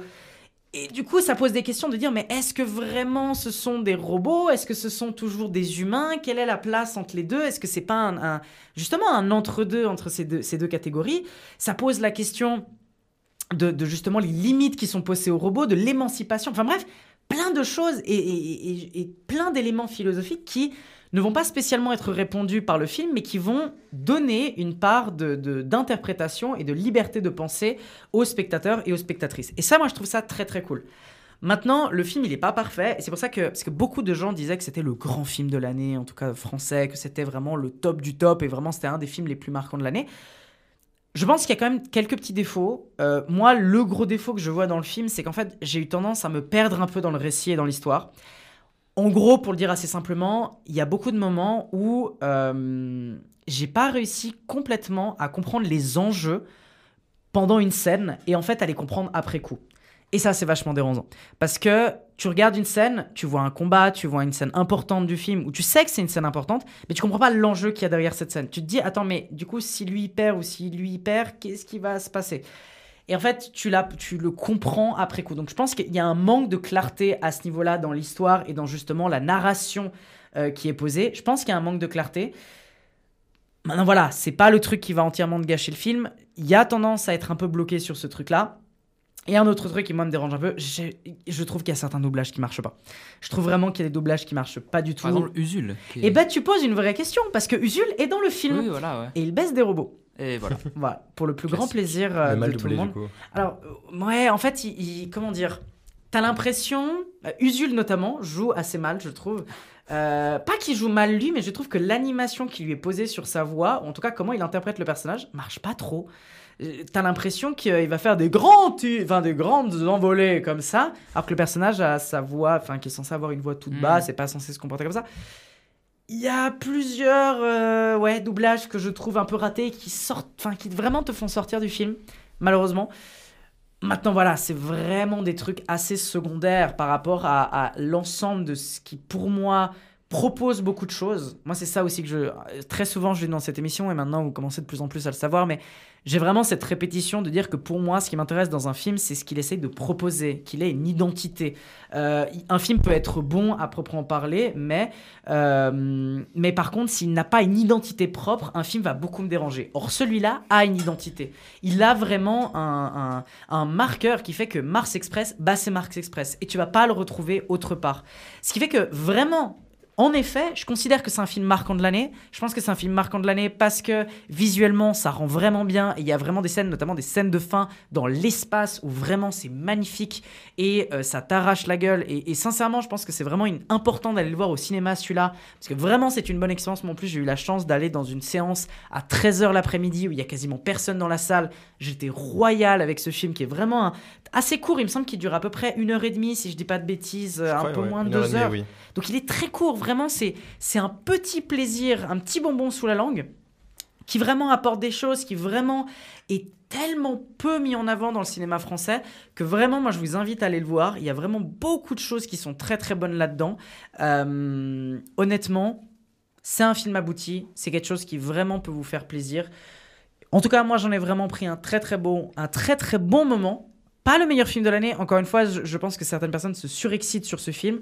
Je pense que c'est un bon film, vraiment un bon plaisir. Il est très trop dans ma liste des films de l'année et je pense que ça va être un des, un des, un des films qui m'a en tout cas marqué cette année. Euh, donc vraiment, allez le voir avec euh, vraiment les yeux fermés et quand vous arrivez dans la salle, dans la salle, ouvrez les yeux quand même pour voir le film, ça va être plus simple.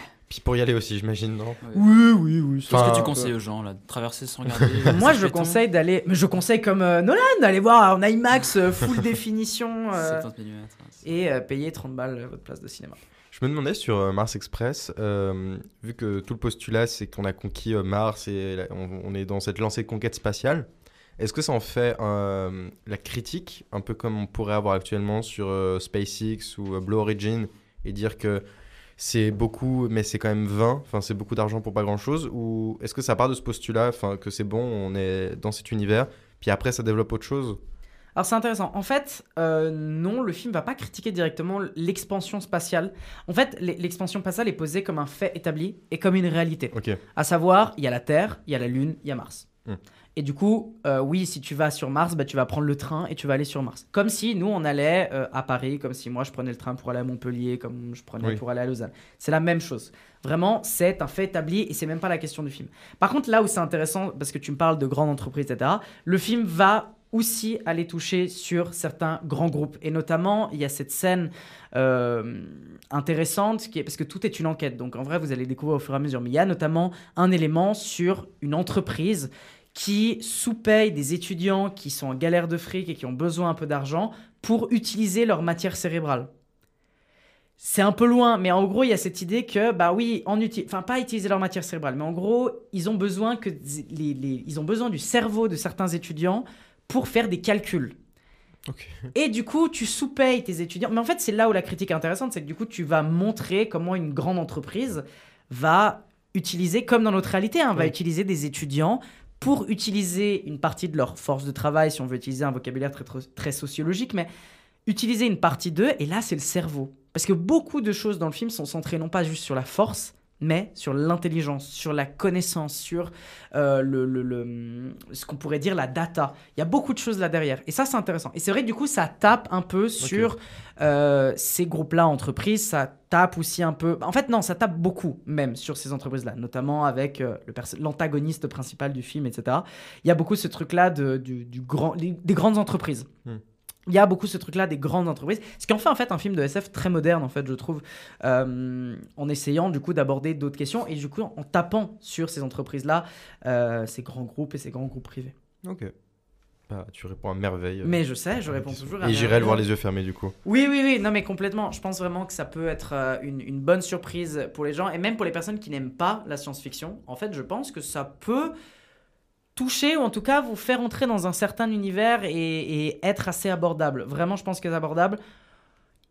Ça reste un film quand même assez, entre guillemets, adulte parce qu'on on n'est pas sur du full enfantin, mais assez accessible et, et honnêtement, euh, allez-y euh, sans vraiment trop de problèmes. La SF française euh, a tellement de choses à nous offrir et, et il faut vraiment se soutenir. Enfin, il faut vraiment soutenir ce genre d'œuvre. Je leur dis à chaque fois, mais allez soutenir le cinéma de genre français. C'est extrêmement important pour la richesse culturelle et la diversité artistique francophone. Même pour le cinéma d'anim- d'animation en soi, qui se fait Oui. plus ou moins de plus en plus pauvre en France, en soi, euh, de ce que je vois. Ouais, c'est vrai. Ça fait longtemps que j'ai plus vu de film d'animation français qui est sorti au cinéma. Mm. Et puis là, c'est assez rare pour le dire, surtout un film qui a été euh, autant bien reçu par la critique, j'ai l'impression. Moi, de ce que j'ai été, été regardé pendant que justement tu parlais, il a été extrêmement bien reçu par la critique. Il est comparé à des films euh, comme Ghost in the Shell, et puis, qui sont aussi d'animation et tout. Et du coup, je pense que, ouais, avoir les yeux fermés, ce que je vais faire d'ailleurs aussi. C'était donc mon avis sur Marx Express réalisé par Marx Express. Marx Marx Express. Quoi Je veux ce film du coup. Excellent. Karl Marx Express. Mais je veux Ouais, ce il va film sur- du il coup. va sur- il va sur Mars. Je, je veux ce film Marx sur Mars Express. Non. Marx Express. Mars Express donc de Jérémy Perrin. Mais du coup maintenant j'ai envie de voir Mars Express. ça serait exceptionnel. C'est un train euh, marxiste, je sais pas. J'en peux très bien imaginer quelque chose comme ça. En tout cas, foncez C'est voir. Snowpiercer en fait. C'est bah oui, en fait, c'est Snowpiercer. pas vraiment d'autre chose. C'est Snowpiercer. Très bon film aussi. Allez voir Snowpiercer. euh, voyez Snowpiercer en fait, c'est très bien aussi. Au passage. Donc allez voir aussi du coup Mars Express, un super film de science-fiction que je vous invite chaleureusement à aller voir. Et on va enchaîner cette fois-ci, on va se tourner vers l'Italie. Vers l'Italie. Je suis italien, j'ai le droit de le faire. on va se tourner vers la chimère. Artù! Sei tu? Te l'avevo detto che sarebbe tornato. Vieni da lontano? Da dove?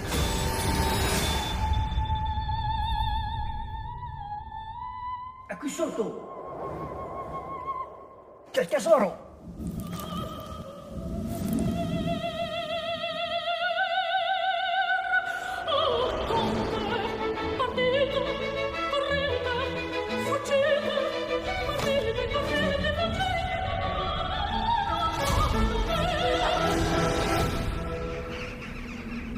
Certo che erano tutti matti sti etruschi.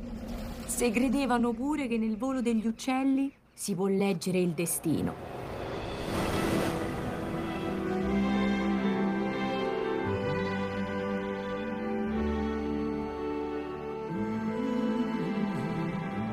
Chiudete.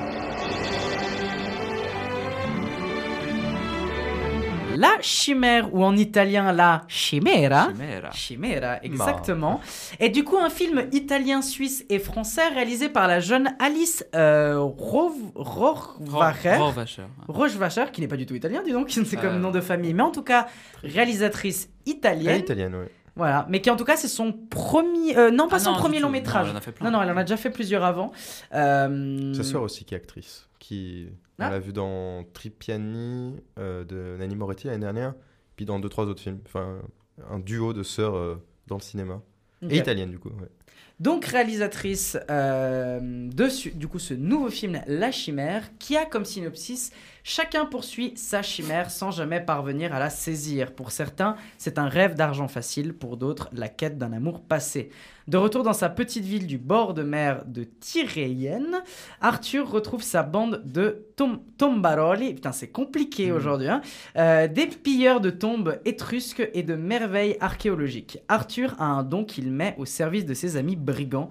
Il ressent le vide, le vide de la terre dans lequel il se retrouve les vestiges d'un monde passé. Le même vide qu'on a laissé en lui le souvenir de son amour perdu, bien Amina.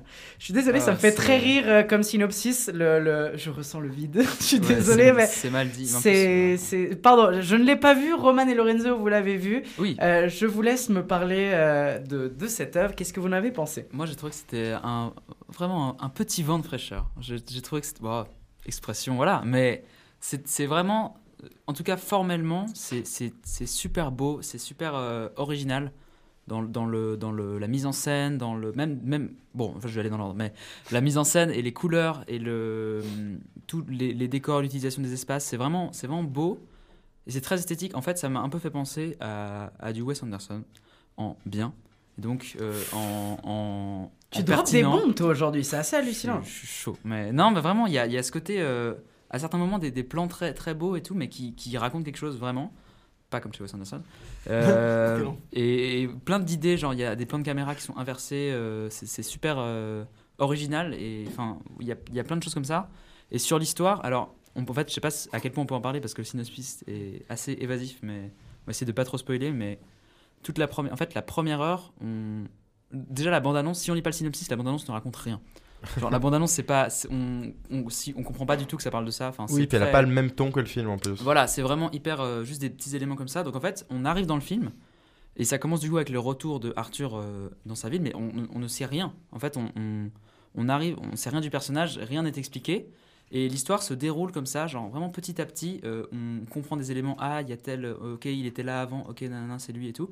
Et l'histoire se, se- vraiment se, se déroule, je sais pas comment dire, mais se s'éclaircit comme ça oui. petit à petit. Et, et, et toute la première heure, du coup, on est quand même un peu dans le flou. C'est-à-dire qu'on on- on n'est pas encore sûr, donc il y a vraiment ce côté mystère qui, qui marche hyper bien. Et, et sur les personnages aussi, en fait, euh, on ne sait pas du tout ce que c'était l'histoire d'Arthur. Par exemple, il revient, on ne sait pas de où.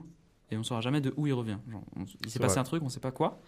Et, et oui, en fait, les personnages sont, sont vraiment, euh, je l'ai je l'ai dit, je crois, en sortant, mais c'est comme des, des espèces de petites lucarnes, finalement, sur chaque personnage, où on en sait juste assez pour que l'histoire avance et tout, mais on ne sait pas quand même tout. Il y a des zones d'ombre, mais c'est très maîtrisé. C'est pas, c'est pas frustrant pour nous de pas savoir euh, ce qui se passe, parce qu'en fait, c'est ça fait partie de- du mystère, ça fait partie de, de, de- de ce qui est intéressant dans le film et de, de la façon dont est construite l'histoire. Mhm. Et donc, c'est oui, ça, c'est- vraiment. Enfin, un truc qui va dans ton sens, quoi. enfin, je, j'interviens dans le sens où, dans le ton sens où Dans les le personnages, sens. ce qui est drôle, et ça, tu m'y fais penser maintenant, c'est que t'es même pas spécialement sûr d'être du côté des gentils, même s'il n'y a pas spécialement de gentils ou de Voilà, méchants. parce que c'est quand même des pilleurs de tombes, euh, C'est des pilleurs de tombes, et ils sont recherchés par la police, et puis de temps en temps, ils ont une attitude un peu de, de petits mafieux. Mais en même temps, ils ont plein de penchants euh, super euh, positifs et sympathiques. Et, et Voilà, du coup, il y a ce truc un peu bizarre de.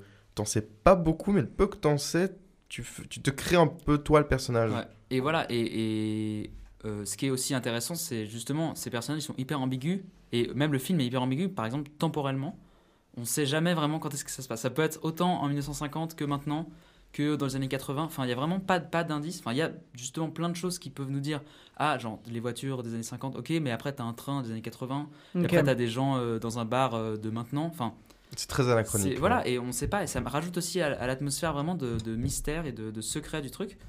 Et, euh, et sur, euh, oui, un autre point positif euh, pour finir, c'est euh, l'originalité juste de, de l'histoire. Le, le, et le, tous les, sous-textes en fait qu'on voit, justement, il y a ce truc de, son amour perdu, euh, enfin, il y a toute une partie là-dessus. Il y a toute une partie justement sur l'archéologie. Il y a le début où on ne sait pas vraiment euh, ce qui se passe. Et c'est vraiment plein de sens. C'est très chargé de sens et c'est très. euh, on peut le voir de plein de façons différentes. Il y a plein de sous-textes. Et voilà, moi j'ai trouvé. J'ai quelques points négatifs. Je vais peut-être te laisser continuer, mais j'ai trouvé vraiment fort et vraiment euh, rafraîchissant et dans le sens où on n'a pas l'habitude quoi de voir un truc comme ça aussi aussi maîtrisé. Euh, Moi, j'ai un peu plus de retenue que, que toi, en soi. Euh, je, je trouve que c'est un bon film, mais en soi, j'étais quand même pas mal en dehors pendant toute la séance, parce que effectivement, tu commences avec euh, une première 45 minutes où tu ne sais rien et tout se construit, mais vraiment pièce par pièce sous tes yeux et t'en apprends. Genre vraiment, déjà rien qu'en fait, le nom du personnage principal, tu l'apprends limite au bout de 5-10 minutes, qui s'appelle Arthur. Mm. Et en fait, tu- tout- il y a plein d'éléments qui viennent progressivement rajouter à son passé, à son présent et à son activité. Et donc déjà, j'avais déjà un peu de, de- de- de- j'étais déjà un peu en dehors euh, sur la- les premières 45 minutes. Et après, tu as quand même euh, une demi-heure au milieu où, où le film euh, n'a plus vraiment de, de cohérence narrative, dans le sens où c'est un peu une Le sorte d'aparté. Oui, le, le film n'avance plus, il n'y a plus vraiment d'enjeux, on les voit euh, faire euh, leur activité de, de pierre de tombe et, et de, de commerçants. Et cette partie-là est quand même assez dynamique, elle est visuellement intéressante et euh, c'est c'est vraiment, c'est pas déplaisant non plus. Et après, du coup, tu as une fin, euh, une troisième partie, euh, le- la dernière 45 minutes que je trouve plutôt prévisible quand même, assez, enfin, amenée de manière euh, assez. euh, Il y a des éléments prévisibles, mais la fin elle-même n'est pas prévisible, je trouve. Ouais, enfin, pff, si, franchement, si. Vraiment, je me suis moi-même fait pendant le film, je me suis dit, ouais, ça va finir comme ça. C'est c'est fini comme je l'ai pensé. À partir du moment où t'as. euh, Après, tu as peut-être l'âme d'un scénariste, on ne sait pas. Peut-être, peut-être que j'aurais pu écrire ce Peut-être que film tu en mens, fait. en fait, n'importe qui aurait pu le dire, ça, hein. Oh, oh, oh, Je oh. dis aussi. Menteur. C'est ça que c'est fini comme ça. Diffamation. Mais en soi, voilà, sur, sur le côté narratif pur, sur euh, la- la- l'avancement narratif, j'ai j'ai quand même assez de, de- de recul. Mais sur le côté technique, euh, je trouve ça quand même très beau et intéressant. Il y a ce truc de, de caméra retournée, de mouvement de caméra, d'utilisation de la caméra. Il y a des, dans- y a des surtout scènes dans les espaces en naturels. aussi, comme dans des, des vieux films muets. Il y a des Ouais, scènes j'allais en parler. Ah, Justement, il y, a- y a des scènes en accéléré, de temps en temps ça joue un peu sur la couleur, ça joue un peu sur le, le montage, la vitesse en fait, le temps, sur l'accélération, ou même des fois des ralentis, sur des mouvements de caméra. Je trouve que euh, c'est- vraiment un truc qui va me marquer pour, euh, comme, de ce film et dans l'année, c'est euh, les caméras retournées, qui est vraiment une utilisation forte. Euh, en termes de réalisation, mais aussi en termes de, de, de, message. de message et de, de cohérence avec le personnage, de ce que ça nous dit. C'est vraiment, c'est une utilité, c'est pas juste un effet visuel, c'est vraiment, c'est utile pour le film. Étonnamment, le fait de retourner la caméra est pas si courant que ça, alors que c'est assez Exact, évident en fait. oui. mais Ouais. j'ai pas le souvenir d'un autre film qui fait ça. Mais en fait, plus que retourner, en fait, ça nous fait plusieurs propositions de manière de retourner la caméra. C'est soit par le montage, soit par des vrais mouvements de réalisation euh, pure avec euh, euh, des, des mouvements techniques euh, sur le tournage. Euh, Il y, a- il y a plein de manières. Euh, sur ce côté anachronique, en fait, ce que j'ai beaucoup aimé, c'est euh, ce côté confrontation qu'il y a entre euh, les Étrusques, en fait, le peuple qui, qui pille, ils pillent leur tombe. Les Étrusques, du coup, qui était ce peuple qui a succédé à l'Empire romain déchu, et ils vont piller leur tombe. Et ce côté comparatif avec l'Italie. L'Italie, mais du coup, on ne sait pas laquelle. On ne sait pas si c'est l'Italie de maintenant, on ne sait pas si c'est l'Italie d'après-guerre, on ne sait pas si c'est l'Italie des années 80, mais juste cette, so- cette confrontation de deux sociétés, de deux, euh, une qui est vraiment totalement éteinte, et en plus qui succède à une, euh, un empire lui-même euh, éteint. Et ce comparatif euh, qui a des fois visuellement, que je trouve très intéressant, et aussi euh, dans la symbolique, de euh, cette société euh, italienne actuelle, où on ne sait pas trop spécifiquement laquelle, mais qui est en perdition elle aussi, qui se cherche, qui a ces questions d'interrogation entre tradition et modernité, comme on pourrait dire.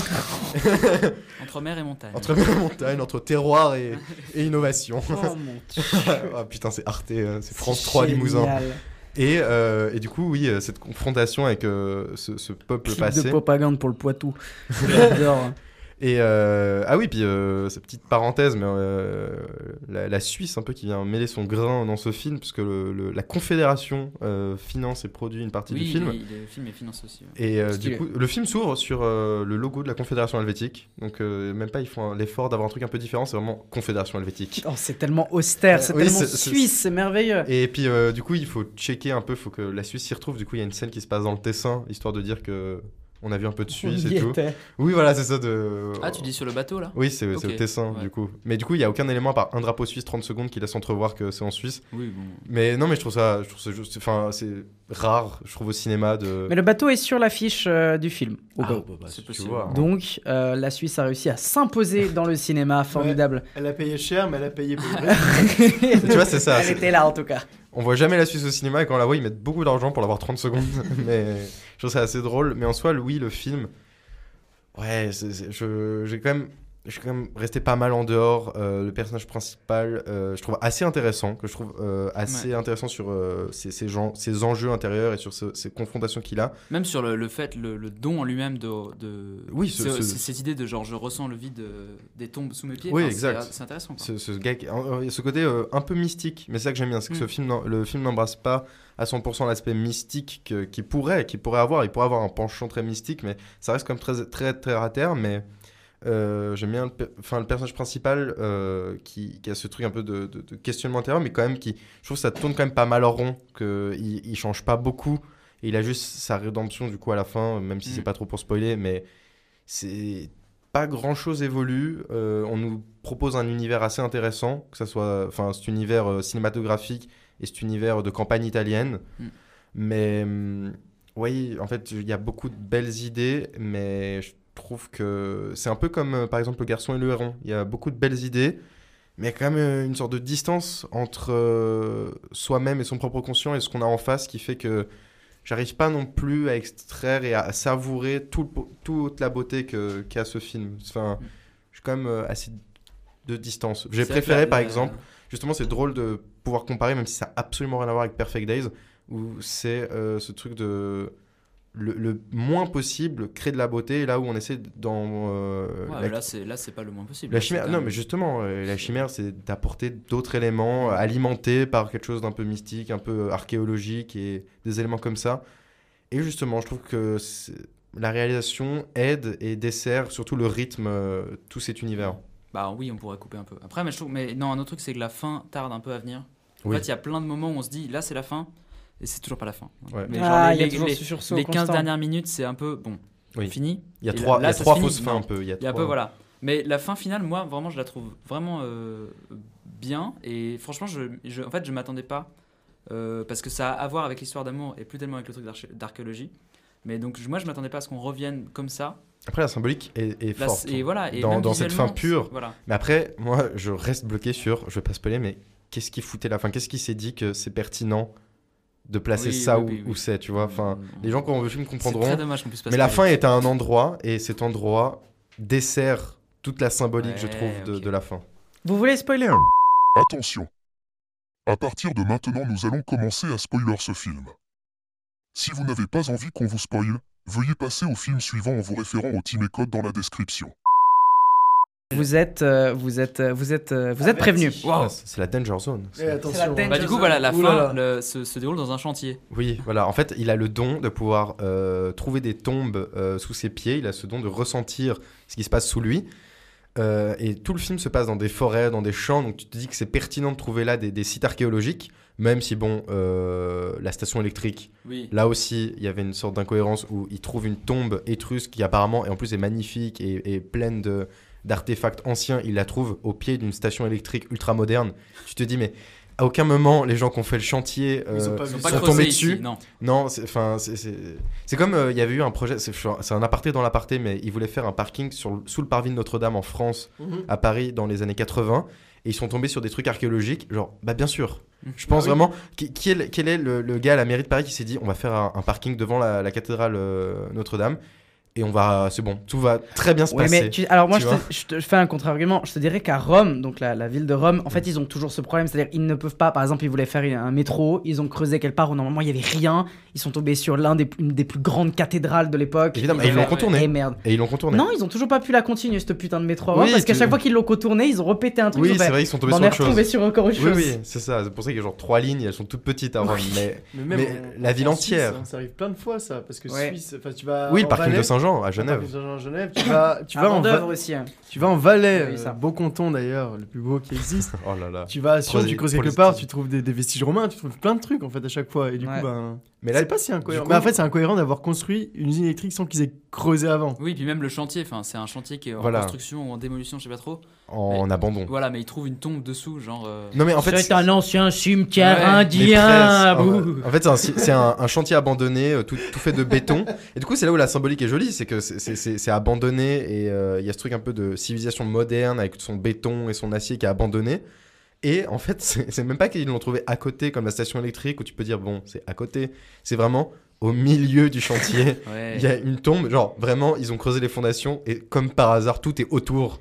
Et personne coup n'est de jamais.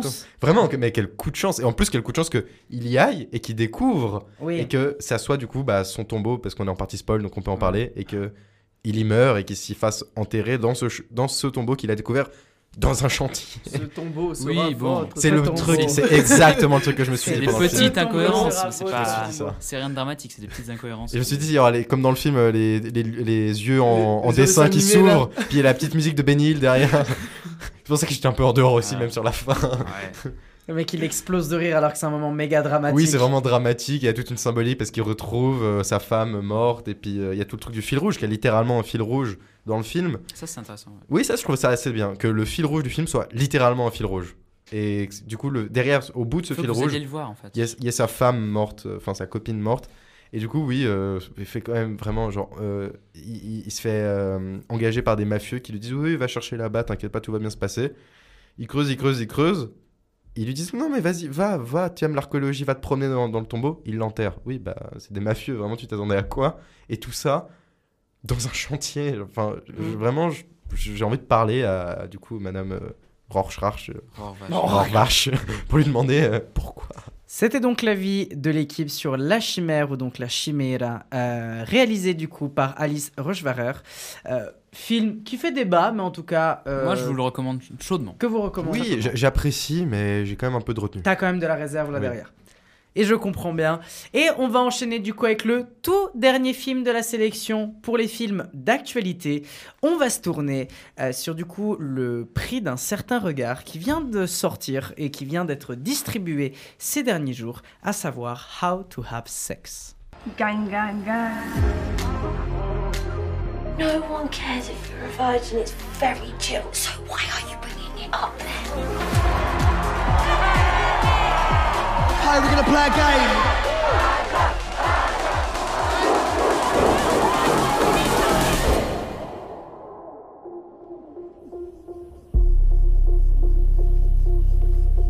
Alright, do us a favour and wake Tara up. And shoot yours. My mum's life, I'm not joking. I just look proper, yeah?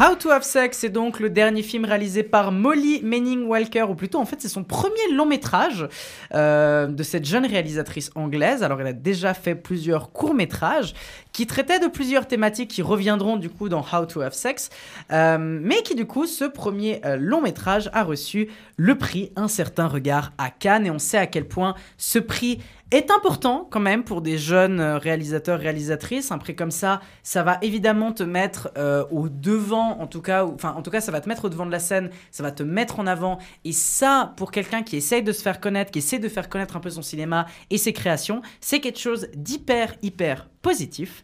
Le synopsis du film, afin de célébrer la fin du lycée, Tara, Skype et M s'offrent leurs premières vacances entre copines dans une station méditerranéenne ultra fréquentée. Le trio compte bien enchaîner les fêtes, cuites et nuits blanches en compagnie de colocs anglais rencontrés à leur arrivée. Pour la jeune Tara, ce voyage de tous les excès a la saveur électrisante des premières fois jusqu'au vertige. Face au tourbillon de l'euphorie collective, elle est vraiment libre d'accepter ou de refuser chaque expérience qui se à elle. Je suis du coup le seul à avoir vu ce petit film et je voulais absolument vous en parler euh, aujourd'hui. Alors je trouve ça même un peu dommage qu'il arrive en fin d'émission parce que vraiment euh, je considère que c'est un petit coup de cœur de l'année ce How to Have Sex euh, pour plein de raisons, on va les aborder après. Mais vraiment, gros, gros, gros coup de, euh, coup de cœur pour How to Have Sex. Vraiment, je vous invite directement à aller le voir. C'est-à-dire, si vous ne savez pas quoi faire cette semaine, si vous ne savez pas quel film aller voir, foncez voir ce film qui est vraiment très, très, très impressionnant euh, de propositions cinématographiques et surtout de propositions, euh, en tout cas de ce que essaye dire le film. Et c'est un film qui est hyper important à voir Parce que c'est un film qui traite de la question des agressions sexuelles. Et on sait à quel point c'est un sujet qui est glissant, on sait à quel point c'est un sujet euh, qui est qu'il faut prendre avec des pincettes et qu'il faut le traiter d'une manière juste. Et je pense, et, et je reprends la phrase d'un autre journaliste français qui avait dit un truc par rapport à ce film, et je suis assez d'accord, je pense que How to Have Sex est la preuve que certains films ne peuvent pas être réalisés par des hommes. Je pense vraiment que ce film ne peut que être réalisé par une femme, et n'a pu que être réalisé par une femme, qui arrive à parfaitement, mais vraiment avec une très grande justesse, parler de la question du consentement et des agressions sexuelles. En fait, tout le but du film, c'est de montrer comment le contexte autour de personnages féminins ont une importance extrêmement puissante sur leur possibilité de donner du consentement ou non.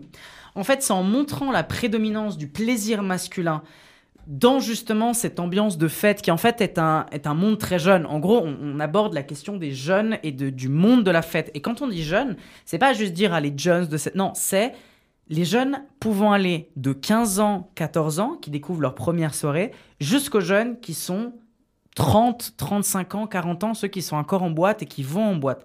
On prend vraiment toute cette population-là, qui pourrait être considérée les jeunes qui font la fête, etc.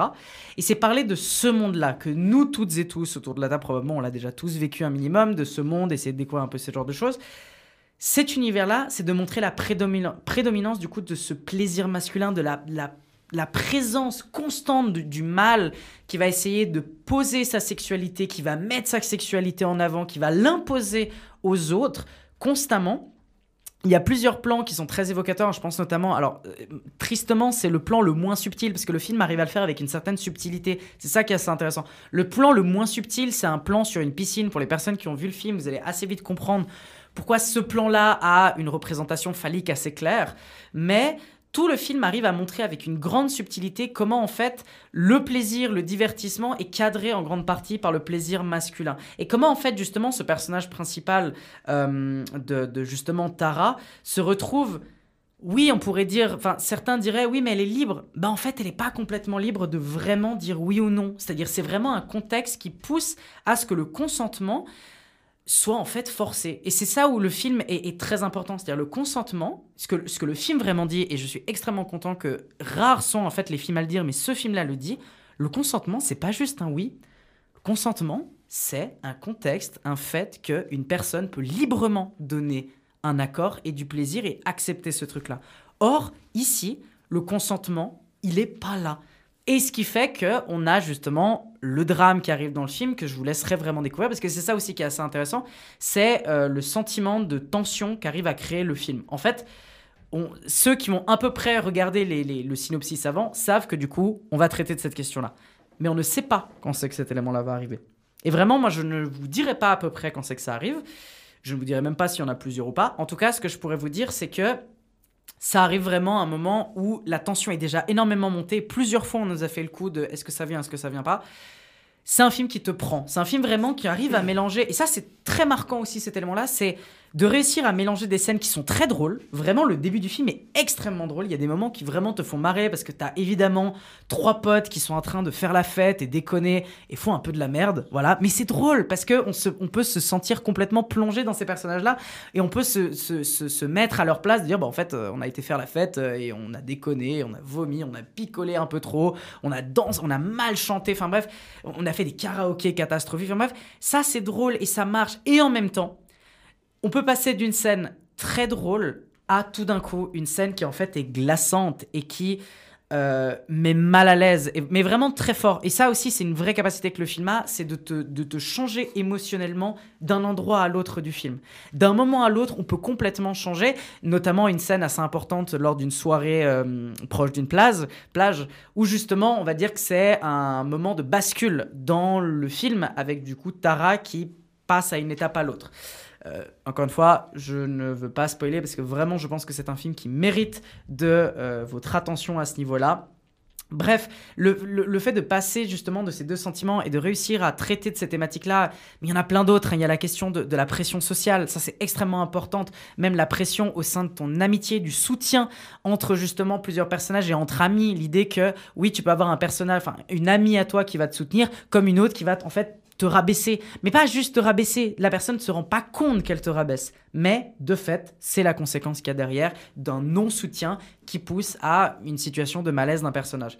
Le fait de réussir à montrer aussi euh, le sentiment interne, ça c'est aussi un truc très compliqué au cinéma. Comment je fais pour montrer les sentiments de mon personnage alors que c'est pas quelque chose qui est fondamentalement visible, surtout sur la question des agressions sexuelles et des viols, qui est que faut pas s'attendre qu'un un personnage qui se fait, une femme qui se fait violer ou, une, ou agression, une agression sexuelle, tu vas directement avoir quelqu'un qui va en parler. Non, il y a beaucoup de gens qui vont d'abord le cacher, qui vont pas le montrer, qui vont vouloir le l'intérioriser et réussir à le montrer à l'écran d'une manière non pitoyable. C'est-à-dire le but c'est pas de, de rendre le personnage pitoyable, de dire ah, j'ai besoin de compassion pour ce personnage. Non, le but c'est de montrer un fait que beaucoup, malheureusement, de jeunes femmes et de femmes subissent, euh, et de le, faire de manière très respectueuse, non voyeuriste, parce que ça aussi c'est un truc qui est extrêmement cool dans ce film, c'est que c'est pas un film voyeuriste. Oui, c'est un film qui va beaucoup parler de sexualité, parce que c'est orienté clairement dans les soirées, etc., des tenues, machin, mais à aucun moment on voit euh, un organe sexuel, à aucun moment on voit des seins, à aucun... Tout est euh, fait pour ne pas attiser le plaisir d'un spectateur un peu malsain. Il faut le dire, il y a beaucoup de critiques qui font que sur beaucoup de films qui traitent de la question du, viol et des agressions, il peut y avoir cet élément-là de euh, plaisir un peu malsain de certains spectateurs. Or là, c'est pas le cas. Et c'est vraiment une démarche artistique et de réalisation euh, de justement cette réalisatrice Molly Manning et Walker qui fait vraiment plaisir. Vraiment, ça c'est quelque chose qui est très très cool on a encore une fois toutes les thématiques autour de l'alcool et de la pression de justement l'alcool qui sont là. Euh, de, parler en fait. De... Franchement, il y a énormément de thématiques autour de ces trucs, notamment de la jeunesse. Mais hormis ce truc-là, ce qui est assez dingue aussi, c'est le contrôle de l'image de, la réalisatrice. Parce qu'elle arrive vraiment à jouer avec une esthétique que moi j'aime bien, encore une fois, de passer d'une étape à l'autre, à savoir de jouer sur des scènes de fêtes, d'amusement, avec des néons, avec de la lumière, avec vraiment cette ambiance boîte de nuit, soirée mais en même temps de réussir à tout de suite changer euh, d'une atmosphère à l'autre, avec notamment des scènes beaucoup plus sombres, beaucoup plus glauques, beaucoup plus noires. Je pense notamment du coup à une scène sur, euh, le, sur une scène sur la plage où du coup on sent tout de suite le manque de lumière et on sent tout de suite euh, le travail qui est fait pour justement montrer un sentiment et, créer une certaine tension dans une scène. D'ailleurs, je me suis fait la réflexion quand j'ai regardé le film. au départ, ça me faisait un peu penser au début au film Spring Break euh, d'Harmony Corinne, qui est un film que je n'aime pas du tout. Euh, j'ai vraiment un problème avec le film d'Harmony Corinne Spring Break, qui est un peu dans cette même démarche, à savoir montrer un truc très fête, euh, un peu John, Spring Break, etc. Là, c'est pas le cas. Vraiment, on n'est pas tout à fait dans la même démarche. On est dans une démarche pour moi un peu plus politique, on est dans une démarche beaucoup plus militante. Et ça, c'est quelque chose qui m'intéresse euh, et que je trouve plus respectueux et plus juste. Je pense notamment, encore une fois, à un plan que, que je trouve assez dingue et qui, je pense, être un des plans qui va le plus marquer cette année. Voilà. C'est une répétition de plan où euh, la caméra va filmer une ruelle. Donc une ruelle où en fait on voit dans cette ruelle euh, juste des bars des fast-food, euh, en gros que un lieu de, fête. Voilà, que des trucs de fête. Et en fait, il y a des déchets partout. On comprend du coup les dégâts qu'ont ces soirées sur euh, l'espace urbain. Donc en fait, on comprend que cette scène-là, c'est, euh, on va dire tout simplement, les, les, dégâts, en fait. La soirée crée comme dégâts, comme conséquence, tous ces déchets. Et il y a une répétition de cette scène qui vient plus tard dans le film où un personnage se retrouve exactement dans ce plan-là et métaphoriquement, ça veut dire que ces soirées ont créé comme déchets tout ce qu'on voit comme détritus, mais aussi ont eu comme conséquence une autre forme de entre guillemets déchet, à savoir un personnage qui est détruit de l'intérieur. Et ça, c'est incroyable d'y avoir pensé. Et en plus, je pense vraiment que c'est un très beau plan. Je trouve que c'est un plan qui est extrêmement intelligent dans lequel il est construit, qui est glaçant et qui marche, quoi. Vraiment, c'est un des plans qui m'a le plus marqué cette année. Euh, avec un respect, encore une fois, on parle des, performances des, personnages principaux avec Mia McKenna Bruce, euh, Lara Pick, Enva Lewis. Ça marche super bien. Je pense notamment aussi aux, aux acteurs euh, masculins. Et je pense notamment aussi, et ça, c'est encore un autre élément à dire, on n'est pas dans un film euh, bête dans la manière où tu construis ces personnages. À savoir que un personnage masculin peut être la pire ordure, même si au départ tu penses que c'est un personnage qui est bon, et un personnage qui au départ tu penses qui est un bouffon et qui justement fait l'apologie de, de, de, la culture du viol, eh ben en réalité peut se démontrer plus compatissant, plus respectueux et justement plus dans l'aide que d'autres personnages. Je vous laisserai découvrir vraiment c'est d'une subtilité et c'est d'une intelligence dans le propos et dans la manière de, construire tes personnages et notamment dans la fin parce qu'encore une fois je, je disais sur cette idée de euh, l'idée c'est pas non plus d'avoir un, un point de vue misérabiliste sur l'ensemble de l'œuvre. La fin n'est pas misérabiliste. La fin justement c'est une ode à la reconstruction. Et ça, c'est hyper cool. Parce qu'encore une fois, j'en ai, j'ai pas énormément d'œuvres cinématographiques modernes qui arrivent à autant traiter de cette,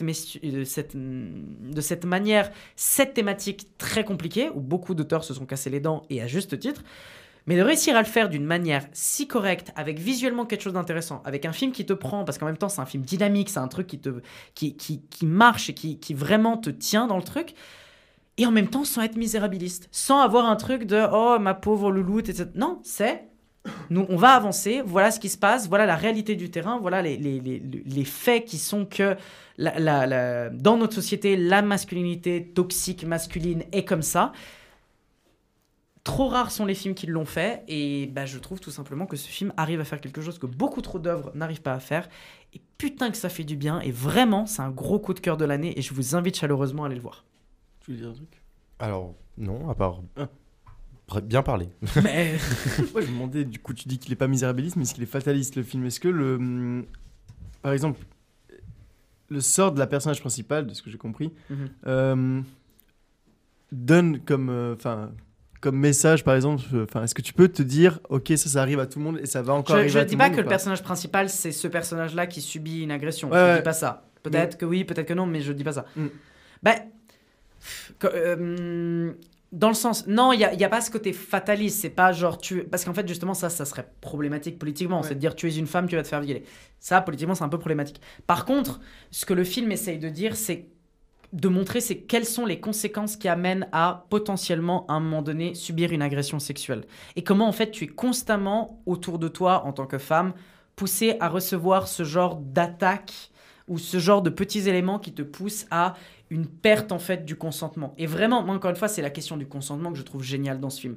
C'est enfin montrer que le consentement, c'est pas simplement un oui, Mm. c'est un oui consenti, mais enfin, dans le sens un oui où contextuellement tu peux dire oui. Et ça, c'est le truc important. C'est si dans un contexte, je peux dire oui librement, alors que dans beaucoup de films, c'est pas le cas. Et là, c'est de montrer que le consentement, vraiment, dans, vraiment pou- en pouvant vraiment être donné sans contrainte, eh ben, il est très difficilement présent. Et donc un film qui est aussi déculpabilisant pour les victimes en soi. Oui, bien sûr. Ah oui, complètement. Oui, oui, Ouais, oui, pas oui, qui va rentrer dans le truc du oui c'est ta faute parce que XY non. Et Non. Du coup c'est ce qui fait en sou- enfin c'est ce qui fait que euh, bah, il est bien fait quoi. Ouais. Et justement qu'il est bien écrit. Et justement le fait qu'une femme est peut-être la enfin que ce film est obligatoirement doit obligatoirement être réalisé par une femme comme tu le dis Ouais. du coup. Je, je- peut-être je parle, euh, peut-être je me ferai aussi une petite partie no spoil, enfin spoil du coup euh, dans, dans ce film-là parce qu'il y a un moment où j'ai j'ai quand même envie de parler pour vraiment te donner tout ce contexte. Euh, si vous n'avez pas de questions, on peut directement entrer dans la partie spoil si ça vous va. Attention, encore une fois, nous allons spoiler une partie du film. Afin d'éviter qu'on vous ruine le film, allez directement au prochain film. C'est peut-être pas le plus grand spoil du film, euh, mais si vous voulez vraiment pas avoir euh, de trucs, je vous invite du coup euh, à ne pas écouter. Il y a tout simplement une scène où du coup le, le, personnage principal a pour la première fois, enfin du coup a pour la première fois une agression sexuelle sur une plage. Mais ce qui est intéressant avec cette scène, c'est qu'en fait, elle dit oui. Mais elle dit pas oui parce qu'elle en a envie. Elle dit oui parce que c'est les contraintes qui poussent un certain, enfin le personnage qui l'agresse, qui l'oblige d'une certaine manière à dire oui. Et ça, c'est cool parce qu'après tout le film va te montrer à quel point ça c'était une agression. Elle a peut-être dit oui. Et en plus, elle le dit pas oui en mode oui, bien sûr. Non, c'est vraiment un oui un peu à demi-mot, mais c'est quand même un oui. Mais c'est un oui qui tellement contextuellement est pas un oui. Et c'est évidemment une agression sexuelle. Et le film le montre. Le film le dit. Le dit, non, ça, c'était pas OK. Et d'ailleurs, cette scène, elle reviendra en faisant un écho, à savoir à un moment donné où ce même personnage-là va revioler euh, le personnage principal, mais cette fois-ci pendant qu'elle dort. Et ça, c'est encore une fois cet élément-là de dire mais non, ça va pas. C'est pas du tout un consentement donné et c'est c'est pas possible. Et en fait, ces deux scènes-là, elles sont extrêmement importantes. En particulier la scène de la plage. Moi, vraiment, je pense que la scène de la plage, elle est fondamentale à ce niveau-là. Euh, et c'est du coup ce truc-là, c'est évidemment non, c'est pas les victimes qui sont coupables, absolument pas. C'est le contexte qui est autour qui fait que malheureusement, dans ces soirées-là, dans ce monde de la, de la boîte de nuit, dans ce monde de soirée, euh, le contexte est pas bon. Le contexte est vraiment malsain. Et en même temps, ce qui est intéressant, c'est qu'au sein de ce contexte-là, tu vas avoir des personnages qui vont tenter de l'aider. Il y a un personnage féminin notamment qui arrive dans le film, qu'on connaît même pas son nom, qui va arriver, qui va à un moment donné voir le personnage de Tara qui est euh, pas bien du tout, euh, qui, est, qui est complètement en train de... de com- comment on pourrait dire qui est en train de, de Perdre pied. de errer voilà perdre pied qui est en train de errer en fait dans cette boîte de nuit à essayer de faire semblant que tout va bien alors que pas tout va bien du tout. Euh, et un personnage féminin va venir l'aider en disant est-ce que tu es sûr que tu vas bien? Tu veux qu'on t'accompagne? Je suis là. Mais ça c'est cool aussi de montrer à quel point tu peux avoir des actes de solidarité au sein même d'un contexte qui est malsain. Tu peux avoir aussi des personnages qui au début semblaient un peu nazes, et c'est le cas justement du personnage euh, de, de, de, Je sais plus comment il s'appelle, mais en tout cas le, personnage masculin qui, qui au début a un petit euh, crush sur ce personnage-là, qui au départ va littéralement lui siffler au loin en disant Hey, ma jolie sexy machin. Et en fait, après, se relève être un personnage beaucoup plus respectueux et en fait n'a juste pas conscience de, euh, de, ce qu'il a fait et juste euh, nul et complètement sexiste. Mais il a juste pas conscience de ce truc-là. Et qu'ensuite, le, le film va montrer que ce personnage-là a beaucoup plus de, de, de, de- de solidarité et de compréhension sur ce qui s'est passé que euh, le personnage qui en semblait euh, beaucoup plus respectueux au départ et qui en fait, euh, enfin plus respectueux c'est un grand mot, mais qui s'est retrouvé complètement à être l'agresseur de cette histoire. Et honnêtement, et encore, c'est un grand mot une fois de dire que le personnage est beaucoup plus respectueux, vu que lui-même ne, ne- ne déconstruit pas plusieurs actes qu'il fait dans, dans le film. Donc, vraiment très très intéressant. Et du coup, vu que je suis dans la partie spoil, évidemment que vous l'avez vu. Et donc, j'espère que vraiment ce film-là vous a plu. Et pour les personnes qui, du coup, euh, n'ont n'ont- n'ont- n'ont pas vu le film, mais qui sont quand même en train de m'écouter, c'est pas un spoil aussi important que ça. Vraiment, voyez-le, c'est un très très gros film, très important de cette année, je pense. C'était donc mon avis sur How to Have Sex de Molly Manning Walker. Je vous invite vraiment à aller voir ce film qui est une petite bombe de l'année, qui est vraiment un, gros coup de cœur personnel. Foncez voir ce film. C'était donc nos petits films d'actualité de la semaine. Merci beaucoup, en tout cas, à ce niveau-là d'avoir écouté. J'espère qu'il y avait des films que vous aviez vus. J'espère qu'on vous a donné envie euh, d'aller voir ces films. Avant d'enchaîner sur la carte blanche de la semaine, on vous rappelle euh, de du coup nous suivre sur tous les réseaux sociaux, notamment Instagram et Facebook, et à nous mettre notamment 5 étoiles et de vous abonner euh, sur Spotify et aussi sur toutes les plateformes parce qu'on est sur plein de plateformes. On est sur Amazon Music, on est sur euh, Audible, on est sur euh, Google Podcast, enfin bref, sur Deezer. On est sur toutes les plateformes. Foncez nous écouter sur toutes les plateformes et surtout de partager notre travail euh, envers vos amis, vos connaissances ou sur vos réseaux. C'est ça qui nous permet de nous soutenir et de continuer euh, ce merveilleux podcast que vous aimez. C'est donc temps de passer à la carte blanche de la semaine. Je rappelle le petit concept de la carte blanche. Chaque épisode, un, un chroniqueur ou une chroniqueuse a plusieurs minutes et à carte blanche pour pouvoir vous proposer un film ou en tout cas un sujet lié au cinéma, un sujet complètement libre. Et cette semaine, c'est la carte blanche de Florian. Ici, j'ai carte blanche pour prendre et virer qui je veux de mon stock. Florian, quelle est donc ta carte blanche de la semaine? Alors moi, aujourd'hui, j'aimerais vous plonger un petit peu dans l'univers singulier d'un film. Le film dont je vais parler, c'est Le Dain. Qu'est-ce que c'est Le Dain Le Dain, c'est une comédie, on va dire, euh, comédie horrifique, noire, slash dramatique, française. Très difficile de donner une vraie définition à ce film-là. Mais c'est français et c'est réalisé par Quentin Dubieux avec euh, l'incomparable Jean Dujardin en tête d'affiche. Sorti en 2019, ce film nous offre une expérience qui est ciné- cinématographique aussi bizarre qu'on vous tente. Oui, j'ai pris des notes et vous pouvez l'entendre. Le Dain nous présente donc Georges, interprété magistralement par Dujardin, un homme qui vient de divorcer et part s'isoler dans un village de montagne français. Sa vie prend une tournure inhabituelle lorsqu'il achète son blouson 100% daim. Mais qu'est-ce qui est d'important avec ce blouson 100% daim Vous le verrez plus tard. Ce n'est ce n'est pas qu'un simple vêtement, mais c'est un objet de fascination obsessionnelle pour Georges, qui le considère comme le seul et unique en son genre. Pour lui, c'est la seule personne à avoir le droit d'avoir un blouson aussi stylé et comme il le dit lui-même, trop classe quoi. Et donc, avec ce blouson, il lui sera offert une petite caméra numérique. Caméra qui aura son importance, notamment grâce à sa rencontre avec Denise, une jeune serveuse passionnée de cinéma, jouée par Adèle Haenel. J'espère que je le prononce bien. Si tu nous écoutes, je suis désolé. Georges lui fera croire qu'il est un cinéaste en repérage et par conséquent, Denise, grande fan de cinéma, grande fan de cinéma et euh, monteuse amatrice, devient la monteuse des vidéos amateurs de Georges, capturant sa descente aux enfers dans un monde de folie et d'illusions. Je sais, j'écris très très bien. Qu'est-ce qu'on peut dire de ce film? Bah déjà, la réalisation de Dupieux, elle est comme à son habitude un mélange un petit peu d'absurde et de finesse aussi.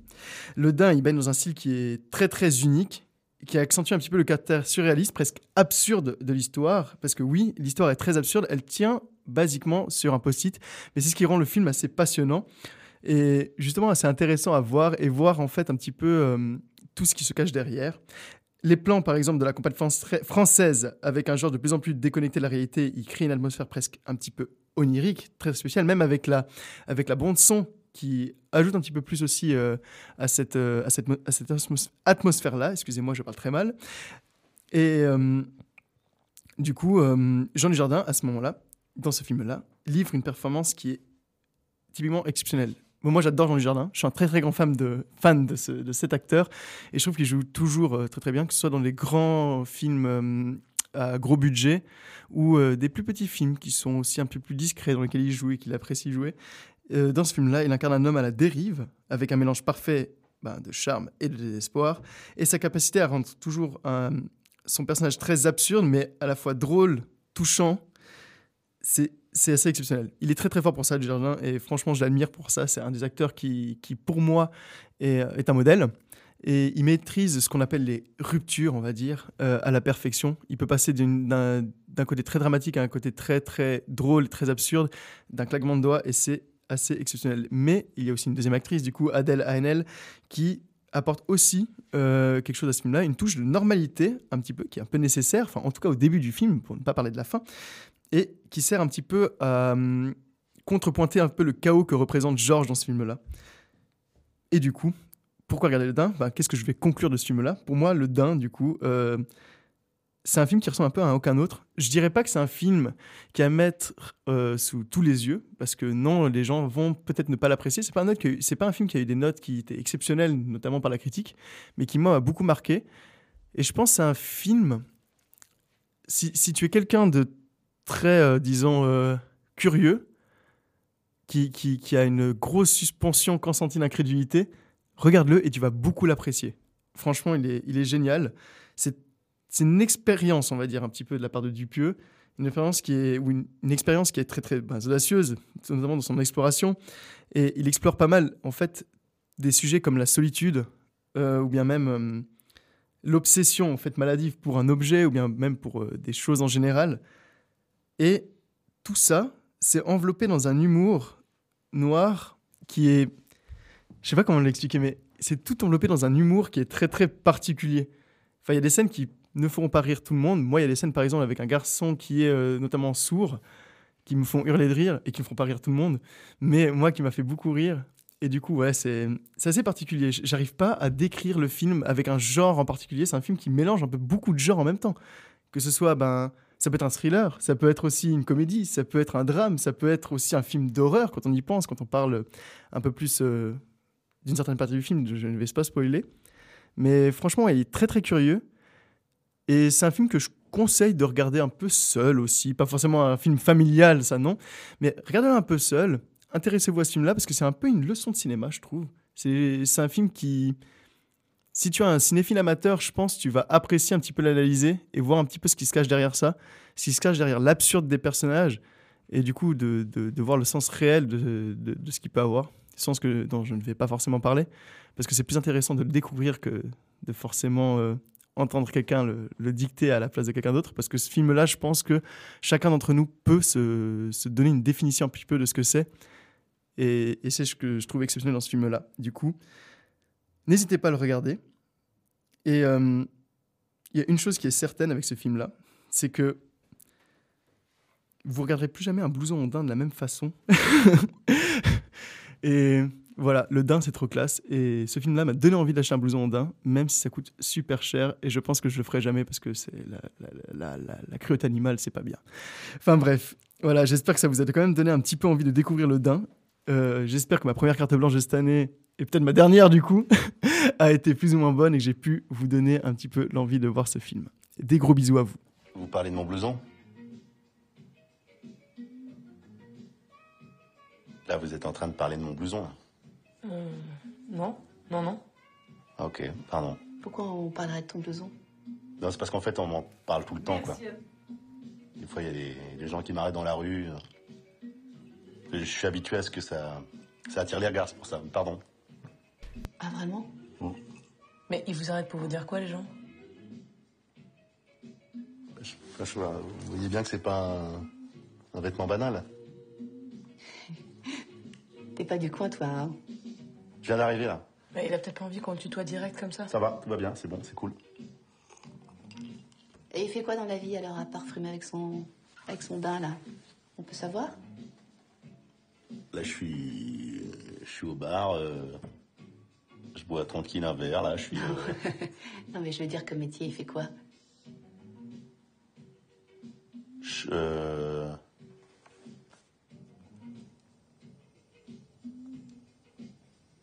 Tu veux pas en parler? Si, si, si, si, bien sûr. Je suis cinéaste. Ah, et là, vous êtes en tournage, du coup?